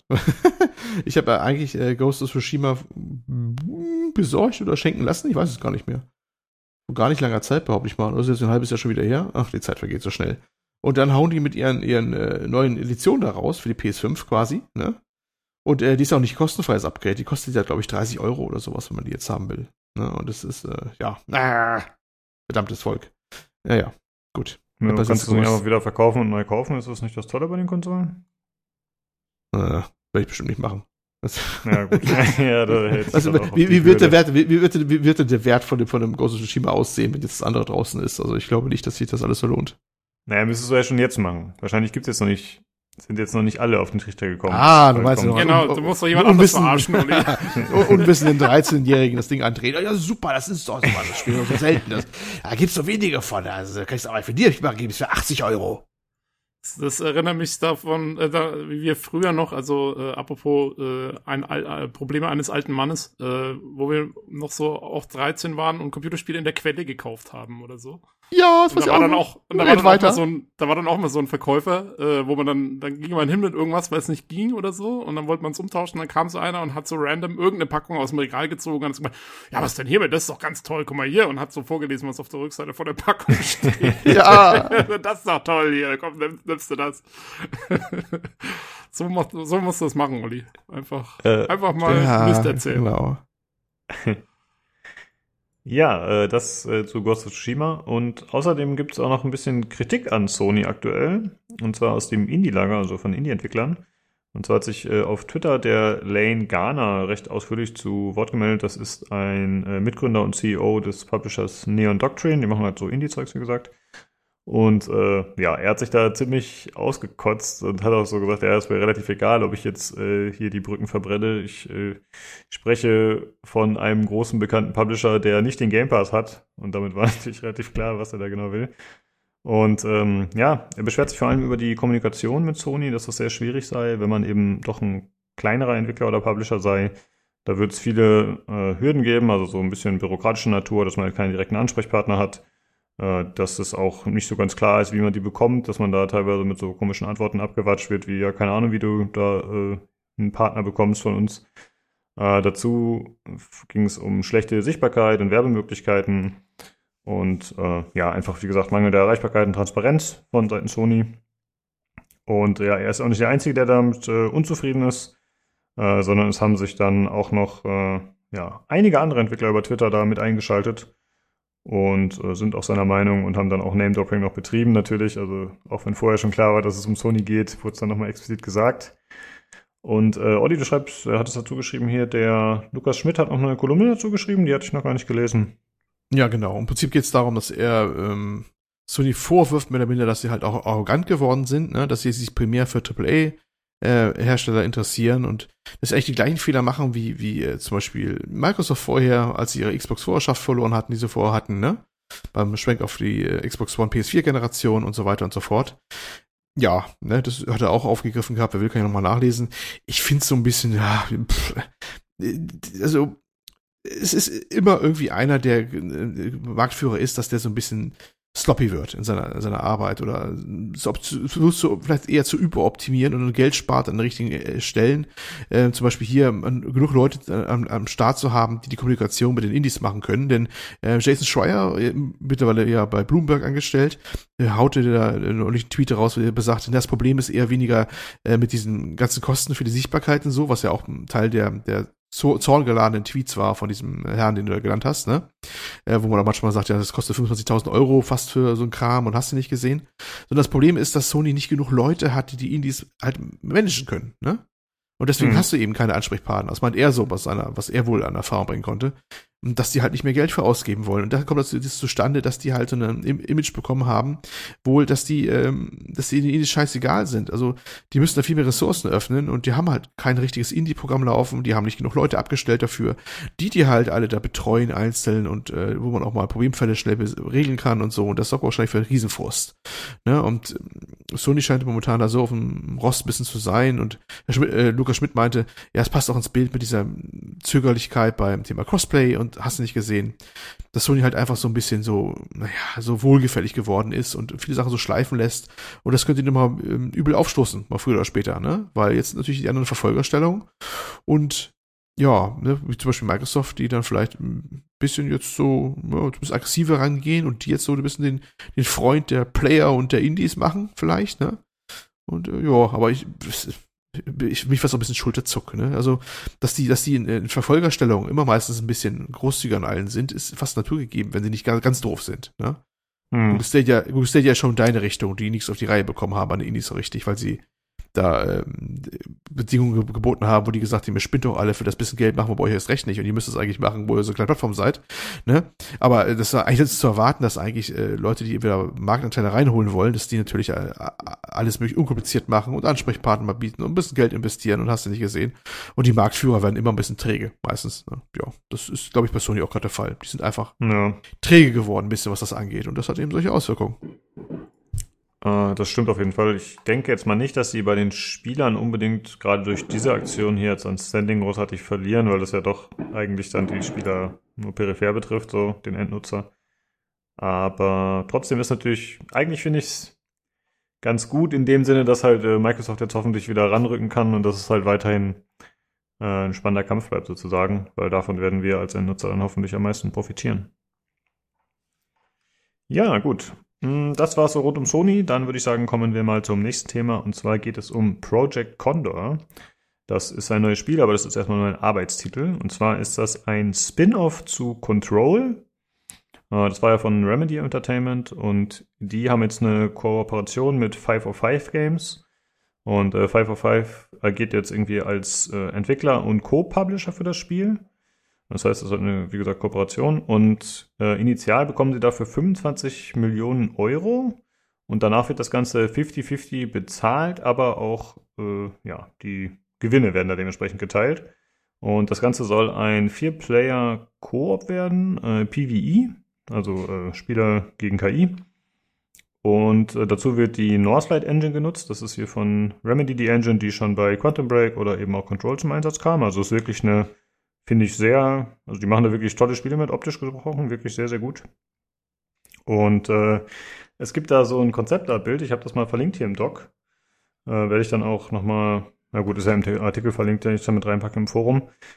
Und das ist jetzt natürlich, äh, ja, ist immer schwierig von Konzeptart aufs wirkliche, aufs Spiel abzuleiten, zumindest wie es dann optisch aussehen wird, aber man sieht jetzt halt hier auf dem Bild so äh, vier Operator. Ich sag mal, die könnten so ein bisschen Rainbow Six entsprungen sein von der Optik Rainbow Six Siege. Und die sitzen auf einer Bank in so einem bürokratischen Betongebäude, äh, wo irgendwelche Mitarbeiter da an den Schränken lang gehen. Und die haben halt irgendwie so einen Leichensack dabei oder zumindest einen Sack mit einer Person drin. Und sie haben halt so eine Wartenummer gezogen und sitzen da erschöpft und warten. Und ich finde, das ist irgendwie ein ziemlich cooles Bild, aber ich glaube, das liegt auch ein bisschen am äh, Grafikstil, wie das Ganze aussieht. Äh, wie gefällt euch das so? Ja, naja, das äh, erinnert mich so ein bisschen. Ist das nicht dieses, ich habe das Spiel jetzt selber noch nicht gespielt, wo ich es ja hier rumliegen habe irgendwo. Ist es vielleicht dieses Gebäude, wie hieß es nochmal, was bei ähm, Control, da dieses Para, Parapsychik, diese, also dieses Amt da, das ist ja quasi ein Amtsgebäude, weißt du? Ja, das Behörde. sein, ja. Weil das passt ja so rein und das ist halt eine Behörde für parapsychologische Phänomene oder so und die warten aber, wahrscheinlich wollen sie ihren, ihren, letzten Fang abgeben oder so willst du auf mich, weißt du? Das Bild so nach dem Ja, genau, ja. Und das ist so dann, äh, ja, No Processing, ne? Passt ja auch um. No Processing 183 steht oben Nummer drauf. Die Ticketnummer, wo sie dann drankommen irgendwann, wenn sie ihre Nummer dann kriegen. Wo sie ja. rangehen. Und das würde so passen, vom Stil her. Vielleicht musst du ja irgendwelche Aufträge erledigen, da musst du schon dann immer abgeben oder sowas. Passt ja auch irgendwie. Aber es ist, irgendwie kann man nicht das ablesen sonst. Nee, das jo. stimmt. Ich finde, es wirkt so, als würde es ein bisschen humoristisch werden. So hat fast ein bisschen Borderland, äh, Fallout-Vibes. Äh, irgendwie mit dem Wecker, der da hängt und so. Ich weiß nicht. Äh, so ein bisschen, als würde es in die Richtung gehen. Ähm, ja, die, die sitzen da ja auch so ein bisschen gelangweilt, sag ich mal. Ja, so, genau. So, ja. Gott, schon wieder einer, so nach dem Motto. Ähm, ja, und ich wollte eigentlich genau das gleiche wie der Olli sagen. Mich erinnert, dieser Background erinnert mich sehr stark an äh, gerade so den ersten Level in Control, wo du da vorne in dieses Gebäude reingehst und auch dieses, wo so halb ähm, halb so Holz abgetäfelt ist und so und noch mit diesen ganzen äh, Counter-Dingern da, diese, diese, diese Anmeldefenster und so. Also es erinnert sehr stark eigentlich an, an das Gebäude tatsächlich. Mhm. Ja. ja, ich hoffe, es geht irgendwie optisch in die Richtung, aber ich vermute mal, das ist noch weit weg von dem, wie es dann aussehen wird, weil das sieht ja eher schon aus wie hier so, wie so Ken und Barbie-Puppen, die da rumsitzen. Weißt du, das ist ja fast irgendwie so fotorealistisch. Das ist ein interessanter Look auf jeden Fall. Ähm, Five of Five Games, die haben jetzt zuletzt rausgebracht, ich glaube, Red Solstice heißt es, ist so ein, ähm, ja, auch so ein Koop Twin-Stick-Shooter. Also ich könnte mir vorstellen, dass das auch in diese Richtung geht. Was passt ja eigentlich immer bei so Koop-Games, aber mal gucken. Vielleicht, das ist ja eher so ein bisschen Indie-mäßig fast dann schon. Ich weiß nicht, ob da diese Summe, die die angesetzt haben, ob das nicht ein bisschen wenig dafür ist. Äh, zu viel dafür ist. Und ob die da nicht äh, eher größer planen. Weil Control ist ja jetzt doch sehr erfolgreich gewesen. Über die Jahre vor allem. Ist jetzt äh, aktuell zwei Jahre alt, laut dem Blogpost. Aber das war auch so eher so äh, langfristiger Erfolg. Ich glaube, zu Anfang waren die Zahlen nicht so doll bei Control, ne? Bin ich der Meinung. Aber, naja, gut. Hm. Ja, ja, das kann sein, aber die haben ja von Anfang an schon den Deal mit Epic gehabt, ne? Da war wahrscheinlich ja, ja, schon cool. Vielleicht. Na gut. Ansonsten bei den Bildern kann man vielleicht noch ableiten, es gibt vielleicht eine, so eine Tank-Klasse, würde ich mal sagen, ne? So eine Soldatenklasse. Ja, das sind so, es sind, scheint, es sind ja wie drei Klassen zu sein, die da sitzen, die vier Knaben. Mhm, Oder einfach ja, eine stimmt. Dame dabei, vielleicht auch, könnte auch sein. Das kann man optisch schlecht sagen, weil sie alle maskiert auch sind, ne? Aber sieht mir so aus, als hätten sie so ein paar Klassen da vielleicht auch einfach vor, schon mal so angedeutet. Weil die ja deutlich unterschiedlich ausgerüstet sind und da eine sieht definitiv wie ein Tank aus mit einer festen betten Brustpanzer und sowas. Ja. ja naja. Genau. Ja, mal schauen, was da kommt. Wird ja wahrscheinlich noch ein bisschen dauern. Äh, das Ganze soll kommen für PC, PlayStation 5 und Xbox Series. Ja, mal schauen, was da kommt. Dann äh, kommen wir zum nächsten Spiel. Und zwar wurde mal wieder was gezeigt zu Dying Light 2. Und zwar nennt sich dieses, äh, ja, dieses äh, Event, wie die das immer nennen, nennt sich Dying to Know. Das war jetzt Episode 2. Also es ist im Grunde ein bisschen das, was Cyberpunk damals schon gemacht hat mit Night City Wire. Also quasi einfach so eine eigene kleine Show mit Host, äh, wo da ein bisschen Interviews geführt werden mit Entwicklern, wo einfach Background-Informationen gedroppt werden. Und es ist natürlich eine Werbeveranstaltung, muss man ganz klar sagen. Aber ich muss erstmal sagen, ich fand es äh, einfach sehr gut gemacht. Also stimmig, ne? Die äh, haben da halt so, also die, der Host hat so ein Kostüm an dazu irgendwie so ein bisschen und äh, die haben da zusammen auf so einem Dach gesessen sozusagen. Also es war so ein, ja, so ein Set, was die aufgebaut haben und gleichzeitig haben sie dann im Hintergrund äh, Bilder von Dying Light 2 gezeigt. Also, keine Ahnung, zum Beispiel so ein Windrad oder so, was da im Hintergrund war oder eine Stadt. Und das war, muss ich sagen, ziemlich cool. Äh, ziemlich, ja, macht einen guten Eindruck auf mich. Und die haben da gesprochen, unter anderem mit Game Designern, Sound Designern, Character Artist und Animation Director. Also sind äh, überall so ein bisschen eingetaucht und haben da ein bisschen was erzählt. Äh, ich wollte euch erstmal fragen, habt ihr den Vorgänger gespielt? Äh, nein. ich auch nicht. Olli, ich schon. Ich schon. Mhm. Mhm, zumindest mal ein paar Stunden. Ich habe dann, äh, ja, also ich habe den damals äh, gespielt. Das war auch, äh, muss man erstmal besorgen, das Ding, weil es in Deutschland in, in, auf tatsächlich entweder Index oder hat keine FSK-Freigabe. Es gab ihn nie offiziell auf Steam damals. Ich weiß nicht, ob es heute ist. Ich glaube immer noch nicht. Und ähm, musste mir den Code halt woanders her besorgen und dann konnte ihn aktivieren. Ja, weil es war, es ist ja selten, dass die FSK irgendwas nicht behandeln will oder gleich indiziert.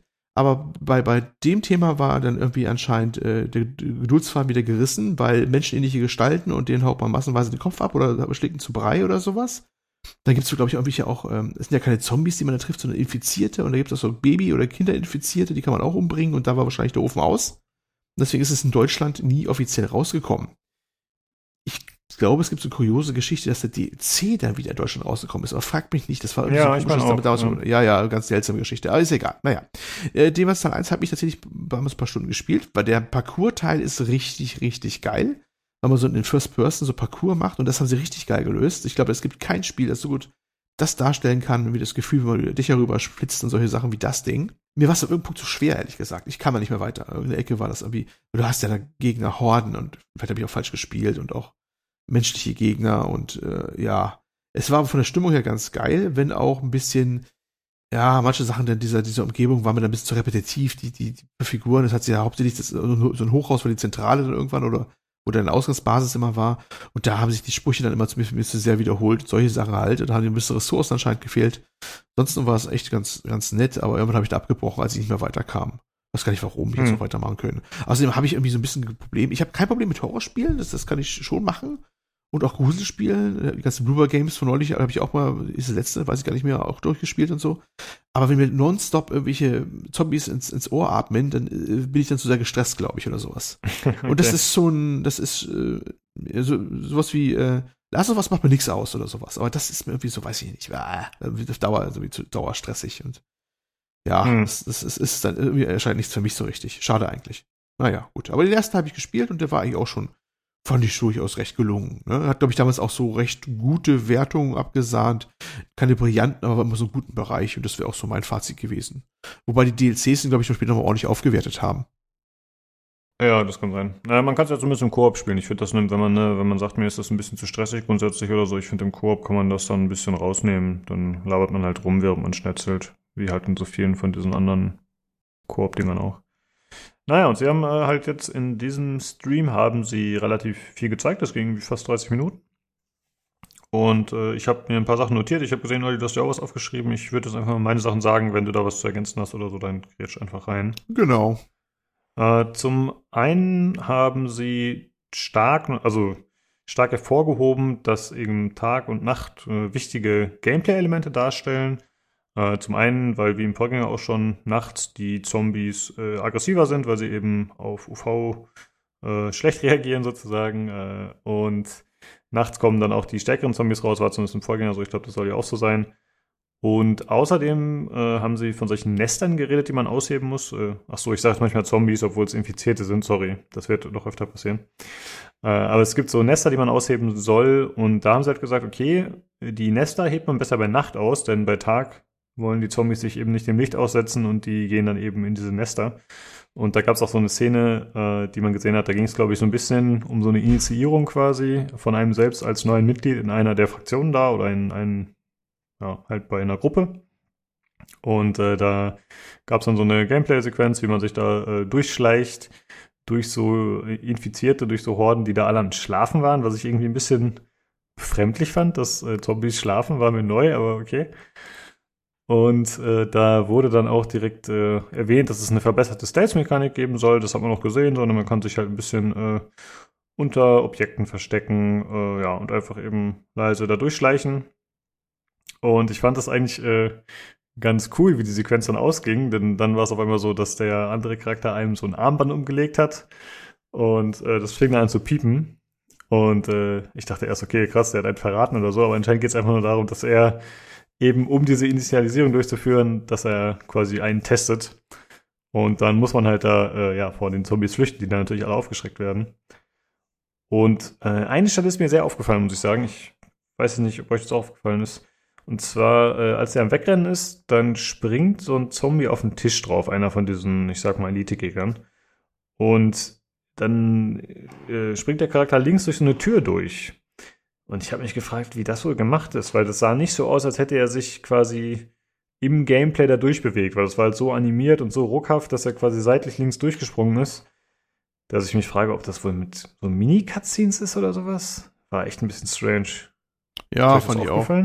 Ah, okay. Das war, auf, hm. war so eine typische Ecke wie, wie damals, als wir das Horizon äh, Zero äh, Forbidden West, wie das heißt, äh, Gameplay gesprochen haben, was auch ein bisschen so zwar Gameplay war, aber wirkte wie sehr stark inszeniert, weißt du noch? Das war mir da auch so das Gefühl, dass ich dachte, das ist ein mhm. bisschen, bisschen zu smooth, ein bisschen, die Bewegung ein bisschen zu offen, ein bisschen zu künstlich, als es reales Gameplay wäre, weißt du? So, so ein Hauch, so ein mhm. bisschen. Das, äh, genau den Eindruck hatte ich auch. Also es war auf jeden Fall, es war dann auch bei dem, wo er sich am Anfang noch durchschleicht, äh, das war auf jeden Fall, da merkst du sogar, dass das äh, zusammengeschnitten ist dann und, und irgendwie so die coolsten Szenen rausgeschnitten sind. Und dann sind auch, sind lauter so kleine Sachen auch dabei. Zum Beispiel, mir ist aufgefallen, irgendwann schleicht er sich so durch dieses, glaub, Krankenhaus oder was das sein soll, durch. Und dann schleicht er quasi, also strafed er beim Schleichen nach links. Und hört dann genau im richtigen Moment auf, nach links zu strafen, bevor er zu nah an die anderen Gegner rankommt, die links von ihm sind ähm, um die aufzuwecken. Und sowas passiert hier im normalen Gameplay nicht. Normalerweise strafst du auf jeden Fall dann in die anderen rein und dann wirst du entdeckt oder so. Also es war, es war mal wieder so, entweder ähm, haben die das so zusammengeschnitten oder vielleicht sogar geskriptet, dass es passt, oder der Typ, der es halt spielt, der hat es halt schon 500.000 Mal gemacht und weiß ganz genau, dass er da bis zu dem Millimeter hin kann und dann das machen ja. muss und so. Ähm, das war, ja. ja. Definitiv. Nur eine Kor Korrektur übrigens, äh, was da abgeht in der Szene. Er bekommt da sein, sein Armband überreicht. Dieses Armband zeigt seinen Infiziertstatus an. Er ist ja infiziert. Ach so. Er, er ist ja selber ein Infizierter. Mhm. Ja. Und äh, solange er kein Stage 4 Infizierter ist, kann er, äh, ist er immer noch, dass er immer noch Mensch ist. Aber er muss regelmäßig ans UV-Licht raus. Und er legt quasi, seine Armband quasi umgelehnt und, und er sieht dann selber Augenblick, dass er eine kritische Marke angekommen ist. Sagt er, oh, der sagt, du musst zum Licht raus, du musst zum Licht. Und deswegen stürmt er da los, weil er will eigentlich nicht dem Monster entkommen, er will raus zum Licht. Und deswegen ja, und der, so, oh. Moment ja, dann kommt er nämlich der, raus und ja, genau. Und der Arm von ihm wird auch schon so so leicht monstermäßig dann und so. Ja, also ja, ja, er ist kurz vorm kurz vorm Turn und ich glaube, du genau, kannst vom Turn, irgendwie äh, quasi zum Monster werden, kann es sein?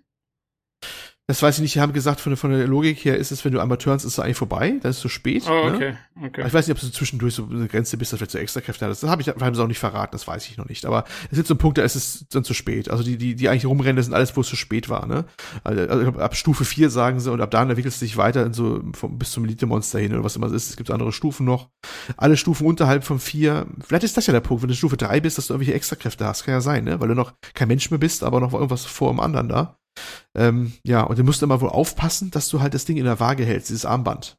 Ja, also du darfst dann auch nicht zu lange im Dunkeln sein. Also du kannst nicht, du musst dich, ich glaube, ich glaube, der Logik war, ich glaube, ihr habt jetzt nur den zweiten Teil dieser Präsentation gesehen, ne? Es gab ja auch schon mal vor ein paar Tagen mhm. vorher einen ersten Teil, der vielleicht ein bisschen ergiebiger war mit dem Gameplay, da ging es nämlich auch um die ganze Fraktion und so. Diese Geschichte spielt glaube ich, im, äh, bei den Night Runnern, wo der dieses Armband bekommt, aber du kannst auch für die, für die äh, Law and Order Kräfte, wie sie immer da heißen, keine Ahnung, so Polizistentypen auch äh, sich bewerben und all das oder für andere. Und ähm, ja, wenn du dieses Armband bekommst, dann weißt du erst, erst richtig definitiv, was dann stark der Status ist. Ach so, ja genau. Und wenn du tagsüber musst du auch mal raus, glaube ich, für UV-Licht, sonst äh, würdest du halt immer turnen. Und äh, nachts ungern, zwar sind sie eigentlich stärker, aber da gibt es natürlich besseren Loot, ne? Ganz klar. Du gehst dann halt auch im Dunkeln raus, weil du dann da mal wo reingehen kannst, dass du dann äh, die besten Sachen rausholst oder sowas. Das ist so die Grundmechanik, glaube ich, so von der Geschichte. Ja, das ist so. Ja. Und ja. es geht nur darum, dieses Equilibrium zu halten, dieses Gleichgewicht zu halten. Okay, das äh, cool, das habe ich nicht ganz so verstanden. Also ich habe das da mitbekommen mit den verschiedenen Stufen, aber ich habe nicht mitgekriegt, dass der Charakter da auch betroffen ist und das vielleicht entsprechend grinden kann, je nachdem. Ich vermute ehrlich gesagt mal, dass das relativ verzeihlich sein wird. Also dass man, weil du kannst es ja nicht so gestalten, dass der Spieler, wenn er einmal tagsüber nicht rausgeht, warum auch immer, dass er dann äh, direkt stirbt und dass der Run vorbei ja. ist oder dass man neu laden muss. Also ich vermute mal, da wird es ganz gutes Spielraum geben, so in beide Richtungen. Ich, ho ich hoffe es, ich hoffe es. Zum Beispiel, kannst du dich immer noch an Far Cry 2 erinnern? Ja. Wo man so krank war, wo das so nervig war, weil die haben es nämlich oh nicht gut bekommen. Ja. Ja? Das ist genau das Beispiel. Das hoffe ich genau, dass es so nicht wird, dass du dann laufend irgendwelche, ich glaube, da war es Malaria oder was die gesagt haben, mhm. Malaria ja, genau. einnehmen ja. musst. Das war ultra nervig. Ich habe den Punkt habe ich aufgehört zu spielen, das weiß ich heute noch. Also das war dann auch vorbei, weil es mich voll genervt hat. Äh, und äh, ja, unter anderem. Es gibt auch noch andere Schwachpunkte mit dem Ding.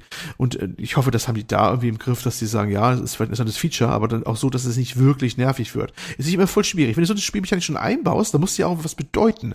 Aber dass du dann so, dieses, dieses äh, Gleichgewicht hältst, dass es was bedeutet, ähm, aber nicht nervig ist, aber eben auch nicht eine, eine, eine unnötige Last sozusagen, ne? Weißt du, was ich meine, ne? Also das soll auch nicht so mhm. nervig sein, aber muss ja auch noch irgendeinen Sinn haben, sonst hättest du gleich weglassen können. Das finde ich immer schwierig, sowas. Na, ich hätte es halt cool gefunden, wenn man tatsächlich äh, quasi, also wenn es halt, wenn du nicht lange genug ans Licht gehst und so, irgendwann turnst du halt quasi und dann bist du ein Monster und dann musst du, keine Ahnung, so und so viele Menschen fressen oder so, dass du wieder zurückturnst. Das wäre auch cool. das immer so Dann hast du leider keine Questgeber mehr. Die hast du ja, naja, gut. Äh, naja, keine Ahnung. Also die, die Questgeber sind halt dann irgendwo, wo es sicher ist, aber dass du, keine Ahnung, dir da irgendwelche Leute schnappen musst oder so wie bei so einem Vampirspiel. Äh, also man könnte, da könnte man schon coole Sachen machen. Hm. Könnte aber auch nervig werden wieder. ja, ich denke mal, also ich könnte mir sehr gut vorstellen, ist ja, soweit ich weiß, noch nicht bekannt, dass der Spieler, Spielcharakter halt irgendwelche ein Sonderfall ist, wie man es halt so oft kennt, ne? Wie eben bei Blade, wie bei irgendwelchen anderen Filmen, dass halt er der eine ist, der aus irgendwelchen Gründen auch immer gewisse Immunität hat oder bestimmte Sonderregelungen genießt, sozusagen. The chosen the one. Chosen one. Genau. chosen, chosen. Äh, apropos Blade, mich haben äh, sehr viele der, dieser Vampire haben mich an die Blade 2 Reaper erinnert. Ich weiß nicht, ob das noch jemand kennt, ist äh, lange her. Hast du alles aber, durch, ne? Zombies, Vampire, es sind Infizierte, aber egal, aber es sind Zombies und Vampire. ja, weil die, nee, weil die Kiefer so aufklappen, weißt du? Die haben dieses, ah, ja, ja, ja, Unterkiefer ja. klappt so auf und dann haben die ja eher schon wie so ein, na, wie so ein, äh, von Aliens will ich den auch noch erwähnen. Wer ist der? Predator. Genau, so sieht's auch noch aus. Also sie sind von, sehr Von Aliens, den will ich auch noch erwähnen. das fand ich gut. ja, sehr schön. Ein, ja. ein Popkultur-Potpourri, was wir hier Genau. Äh, äh, ja, halt. Popkultur-Pampe. und die kriegt ihr rein, ob ihr wollt oder nicht. Die wird mit dem Löffel reingedrückt. Äh, ja, dann äh, wäre das erwähnt, dass äh, die Monster, also das haben die Entwickler relativ äh, stark hervorgehoben. Genau, Monster hatten wir auch noch nicht, sehr gut. Äh, dass die tatsächlich diesen, diesen Virus zwar haben, aber irgendwie auch noch teilweise menschlich sind und den irgendwie abstreifen wollen oder noch menschliche Geflogenheiten an den Tag legen teilweise, äh, beziehungsweise noch menschliches in sich haben. Und das fand ich irgendwie ganz cool, dass sie das so hervorgehoben haben und äh, oft betont haben. Ich befürchte zwar, dass es dann spielerisch und, und in der Story dann nicht so einen großen Einfluss haben wird, aber ich fand das äh, lore-technisch ganz interessant, dass es eben, dass sie anscheinend noch zu wissen gerade ein Bewusstsein haben und eben nicht komplette willenlose Monster sind so. Das fand ich irgendwie interessant. Ja, also die, die Freakers sind schon ganz cool, ne? ähm, oh. welche, welche, sind das? Ach so, ach, das waren die von, von Days Gone. Ne? Von, von ja. Days Gone, das sind auch keine, das sind keine Zombies. Stimmt, ja, das ist komplett anderes. Äh, ja, ansonsten gab es noch, äh, oder Olli, hast du noch was zu ergänzen in Richtung Gameplay? Wolltest du noch irgendwas sagen oder haben wir alles abgehakt? Ja, im zweiten Teil ähm, ein bisschen kürzer kam, das war jetzt mit der Fraktion. Ja. Das wird ja viel über Fraktionen passieren. Das war im, im ersten Teil mehr. Also ich kann den ersten Teil wirklich nochmal empfehlen. Der war fast, finde ich, ergiebiger als der zweite. Übrigens ist das Detail, bei den Hosts, im zweiten ist halt, glaube ich, sie fast nur da, ne? Die, ich weiß nicht, wie sie heißt. Im ersten Teil ist ähm, der, der, das ist ein Duo und er ist der Synchronsprecher der Hauptfigur, der Englische. Mhm. Der ist im zweiten auch kurz kurz aufgetaucht zu Anfang, hat auf dem Studio einmal rübergewunken, quasi was erzählt kurz. Der mit der Brille, dieser junge, schlanke Herr.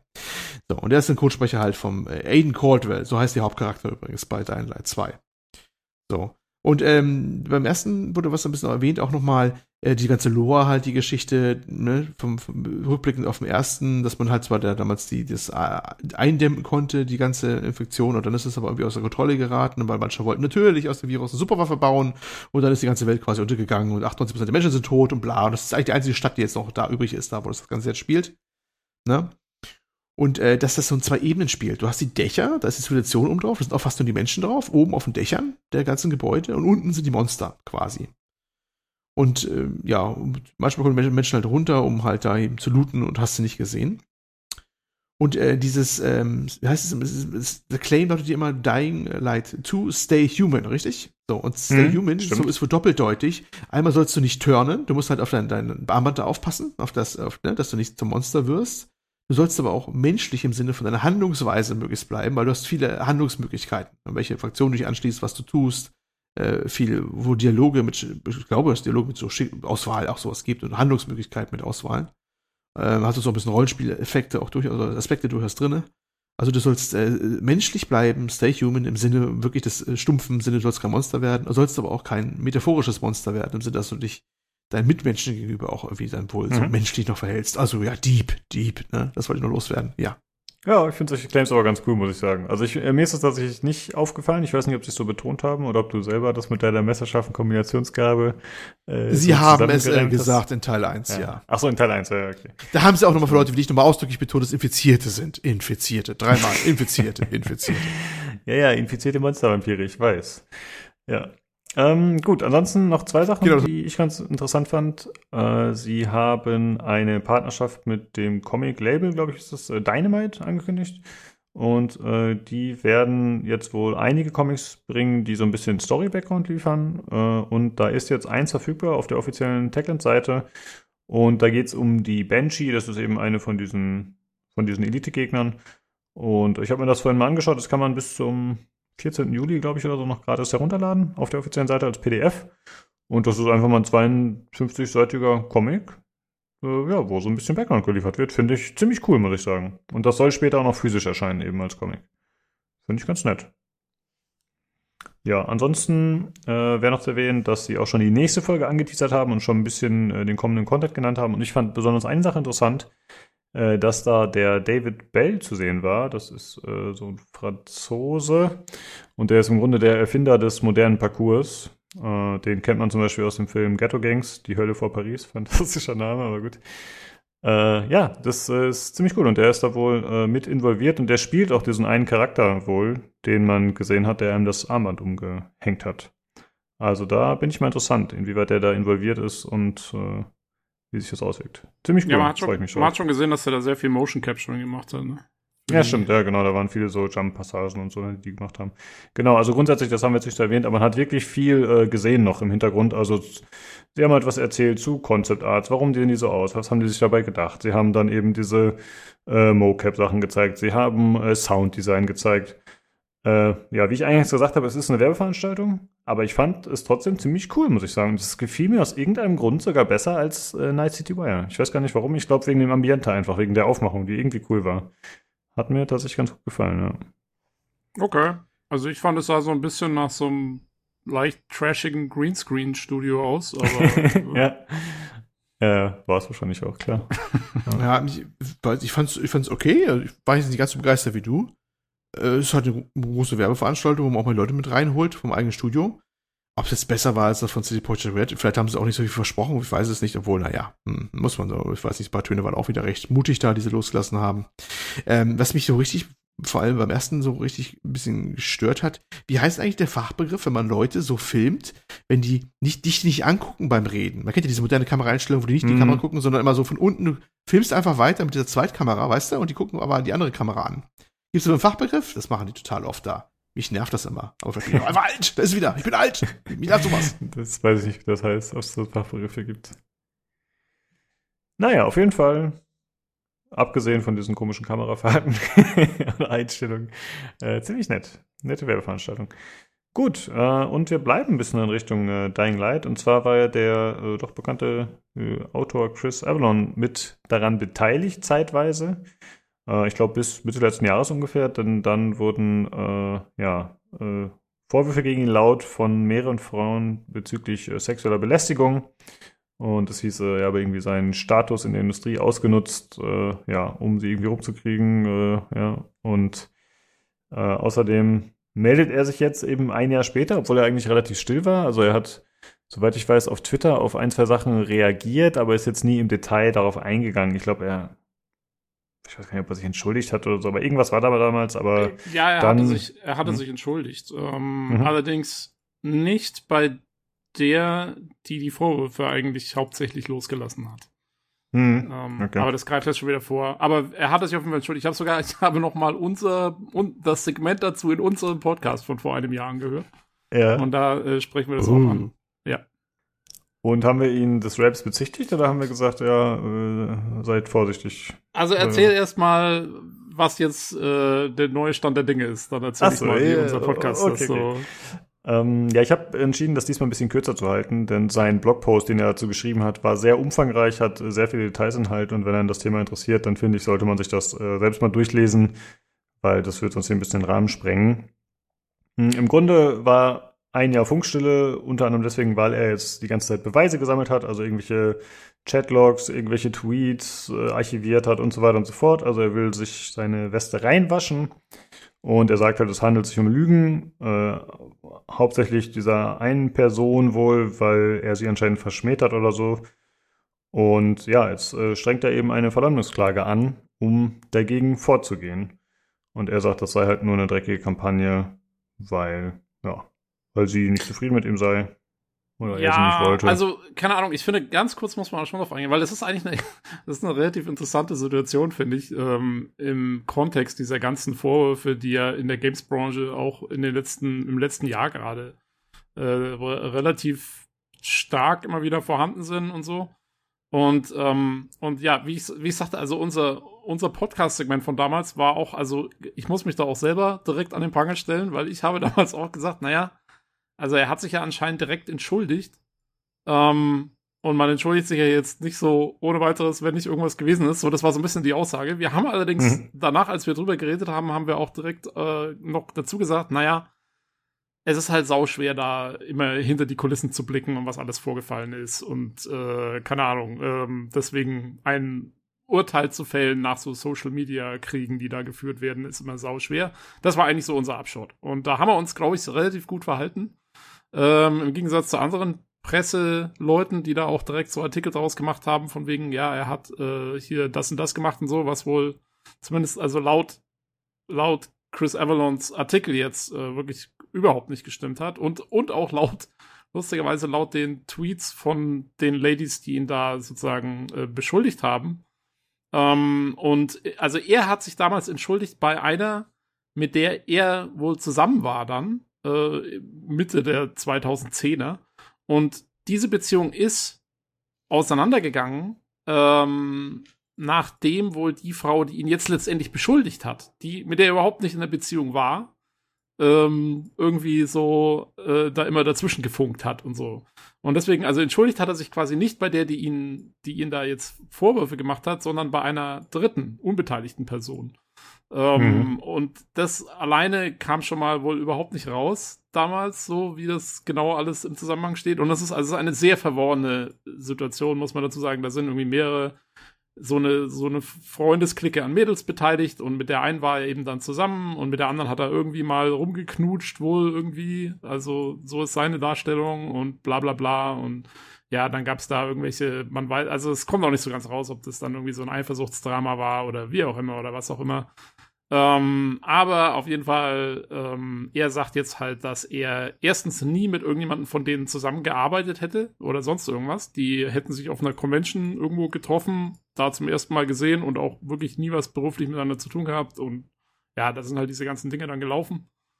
Ähm, ja, also das alles ist wohl auch aus, aus deren Tweets ersichtlich. Also, ja, das klang alles relativ schlüssig, zumindest da jetzt in seinem Post. Das ist halt jetzt seine Sicht der Dinge. Äh, wie gesagt, kann man sich alles durchlesen, muss man jetzt hier nicht alles nochmal aufrollen. Aber ich finde sehr interessant, dass äh, das ist halt, wie gesagt, also ich will eigentlich unseren Podcast von damals bestärken in der Hinsicht, ja, man muss bei solchen, solchen Social Media Kampagnen immer sehr vorsichtig sein ähm, und äh, abwarten, was haben alle Seiten zu sagen. Und ja, ich meine, im Prinzip sollte es uns gar nicht so sehr interessieren, wie es das oft mal tut, glaube ich. Weil, ja. ja, das ist was, was, was diese Leute eigentlich zwischen sich ausmachen sollten. Und ja, jetzt wird halt ein Rechtsstreit draus, dann wird man eh sehen, was dabei rauskommt. Hm. Ähm, aber es zeigt so ein bisschen auf, wie, ja, wie fies diese, diese, diese Social Media Geschichten immer sind in der Hinsicht, ja, weil du, ähm, äh, du kannst schlecht irgendwie alles ignorieren, wenn, wenn dann halt das Ganze viral geht und dann einer wie Chris Avalone sein, seine ganzen Jobs los wird, ähm, der ja doch, ja, der ja eigentlich immer ein Autor war, von dem du eigentlich schon willst, dass der bei so Projekten vielleicht auch mal dabei bleibt. Das heißt, man muss ja schon irgendwie drüber reden. Äh, aber auf der anderen Seite kannst du halt, also, keine Ahnung, wenn du da nicht selber dabei warst, kannst du da auch nicht durchsteigen und kannst eigentlich keine verlässlichen Informationen bieten und das macht es halt irgendwie mal super, super schwierig. ja, sagen. genau.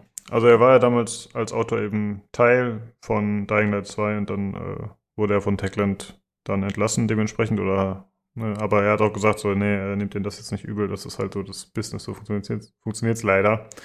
Äh, fand ich nicht schlecht auf jeden Fall, dass er das gesagt hat. Aber mir ist aufgefallen, ähm, ich, ich glaube einfach schnell Dinge. Also erst war es so, damals, ich meine, ich habe die Folge jetzt nicht nochmal gehört, du hast die gehört, vielleicht kannst du bestätigen, aber auch wenn wir es zwar eingeordnet haben, im Grunde, man weiß es nicht genau, bin ich doch erstmal, wäre ich geneigt gewesen, den Geschichten zu glauben, die ich damals gehört habe.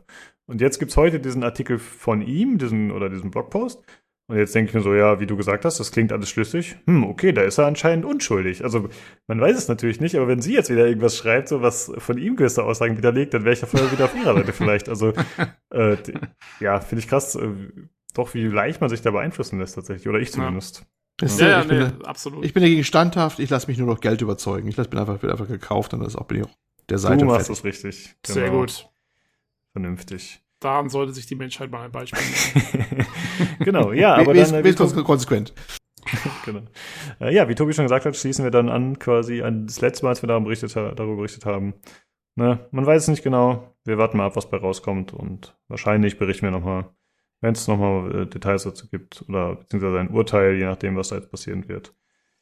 Aber jo. seid immer vorsichtig und vorverurteilt nicht, wenn ihr es nicht wisst. Ich wollte gerade genau. sagen, seid vorsichtig, wenn ihr Kress Avalone begegnet, ihr wisst nicht, woran ihr seid, ne? genau. So ist das.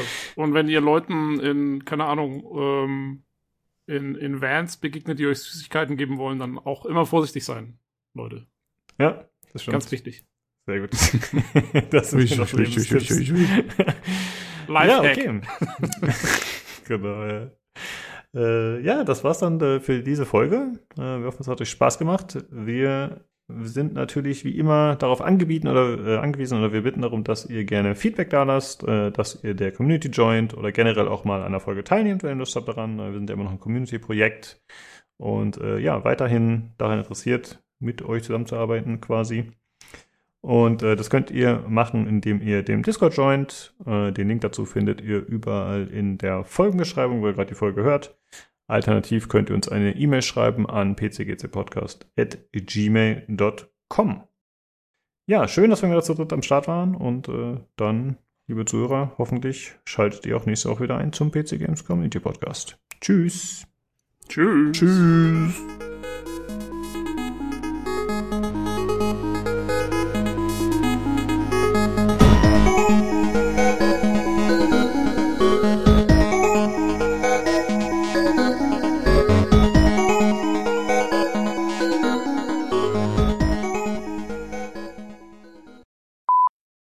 Ich finde auch nichts mehr über Steam, ehrlich gesagt. Das ist alles so, denke ich mir so, äh, äh, äh brauche ich nicht. Äh, gibt vielleicht auch einen Game Pass. Äh. Alles so, weiß ich nicht. Es ist auch nicht mehr wie früher. Früher war, konnte man sich kaum zurückhalten. Olli, du bist, du bist einfach zu zynisch und zu abgestumpft geworden. Zu alt geworden. Zu ja, alt. genau. Ah. Du hast dein, deine, deine Leidenschaft verloren. Oh. We will not go silently into the night. Oha. Oha.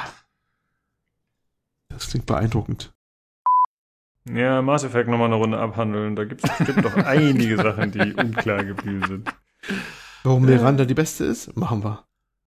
Hm? Nee, nee, ich schwitze wie ein Schwein. Ich verrecke hier oben in diesem Büro. Ohne Mist. Ist mir unbegreiflich, wie man hier arbeiten kann. Ist das widerlich. Mir läuft die Suppe über die Stirn drunter. Junge, Junge, Junge. Und deiner Frau ist es angenehm, oder was? Ich war, die, die schwitzt nicht und friert. Der hat sich gestern Abend bei 23 Grad Außentemperatur eine Jacke angezogen. Keine Ahnung, so. das mit der nicht stimmt. Okay. Also habt ihr quasi im Haus unterschiedliche Klimazonen, die auf eure Bedürfnisse ist, abgestimmt ist, sind. Das ist absolut richtig. Ja, dann lass uns auch einfach den Sack zumachen, dann gehst du runter und dann schwimmen wir eine Runde Tarkov. Absolut. Ausgezeichnet. Aus. Flucht, Flucht aus Tarkov. Tschüss. Alles klar, bis gleich.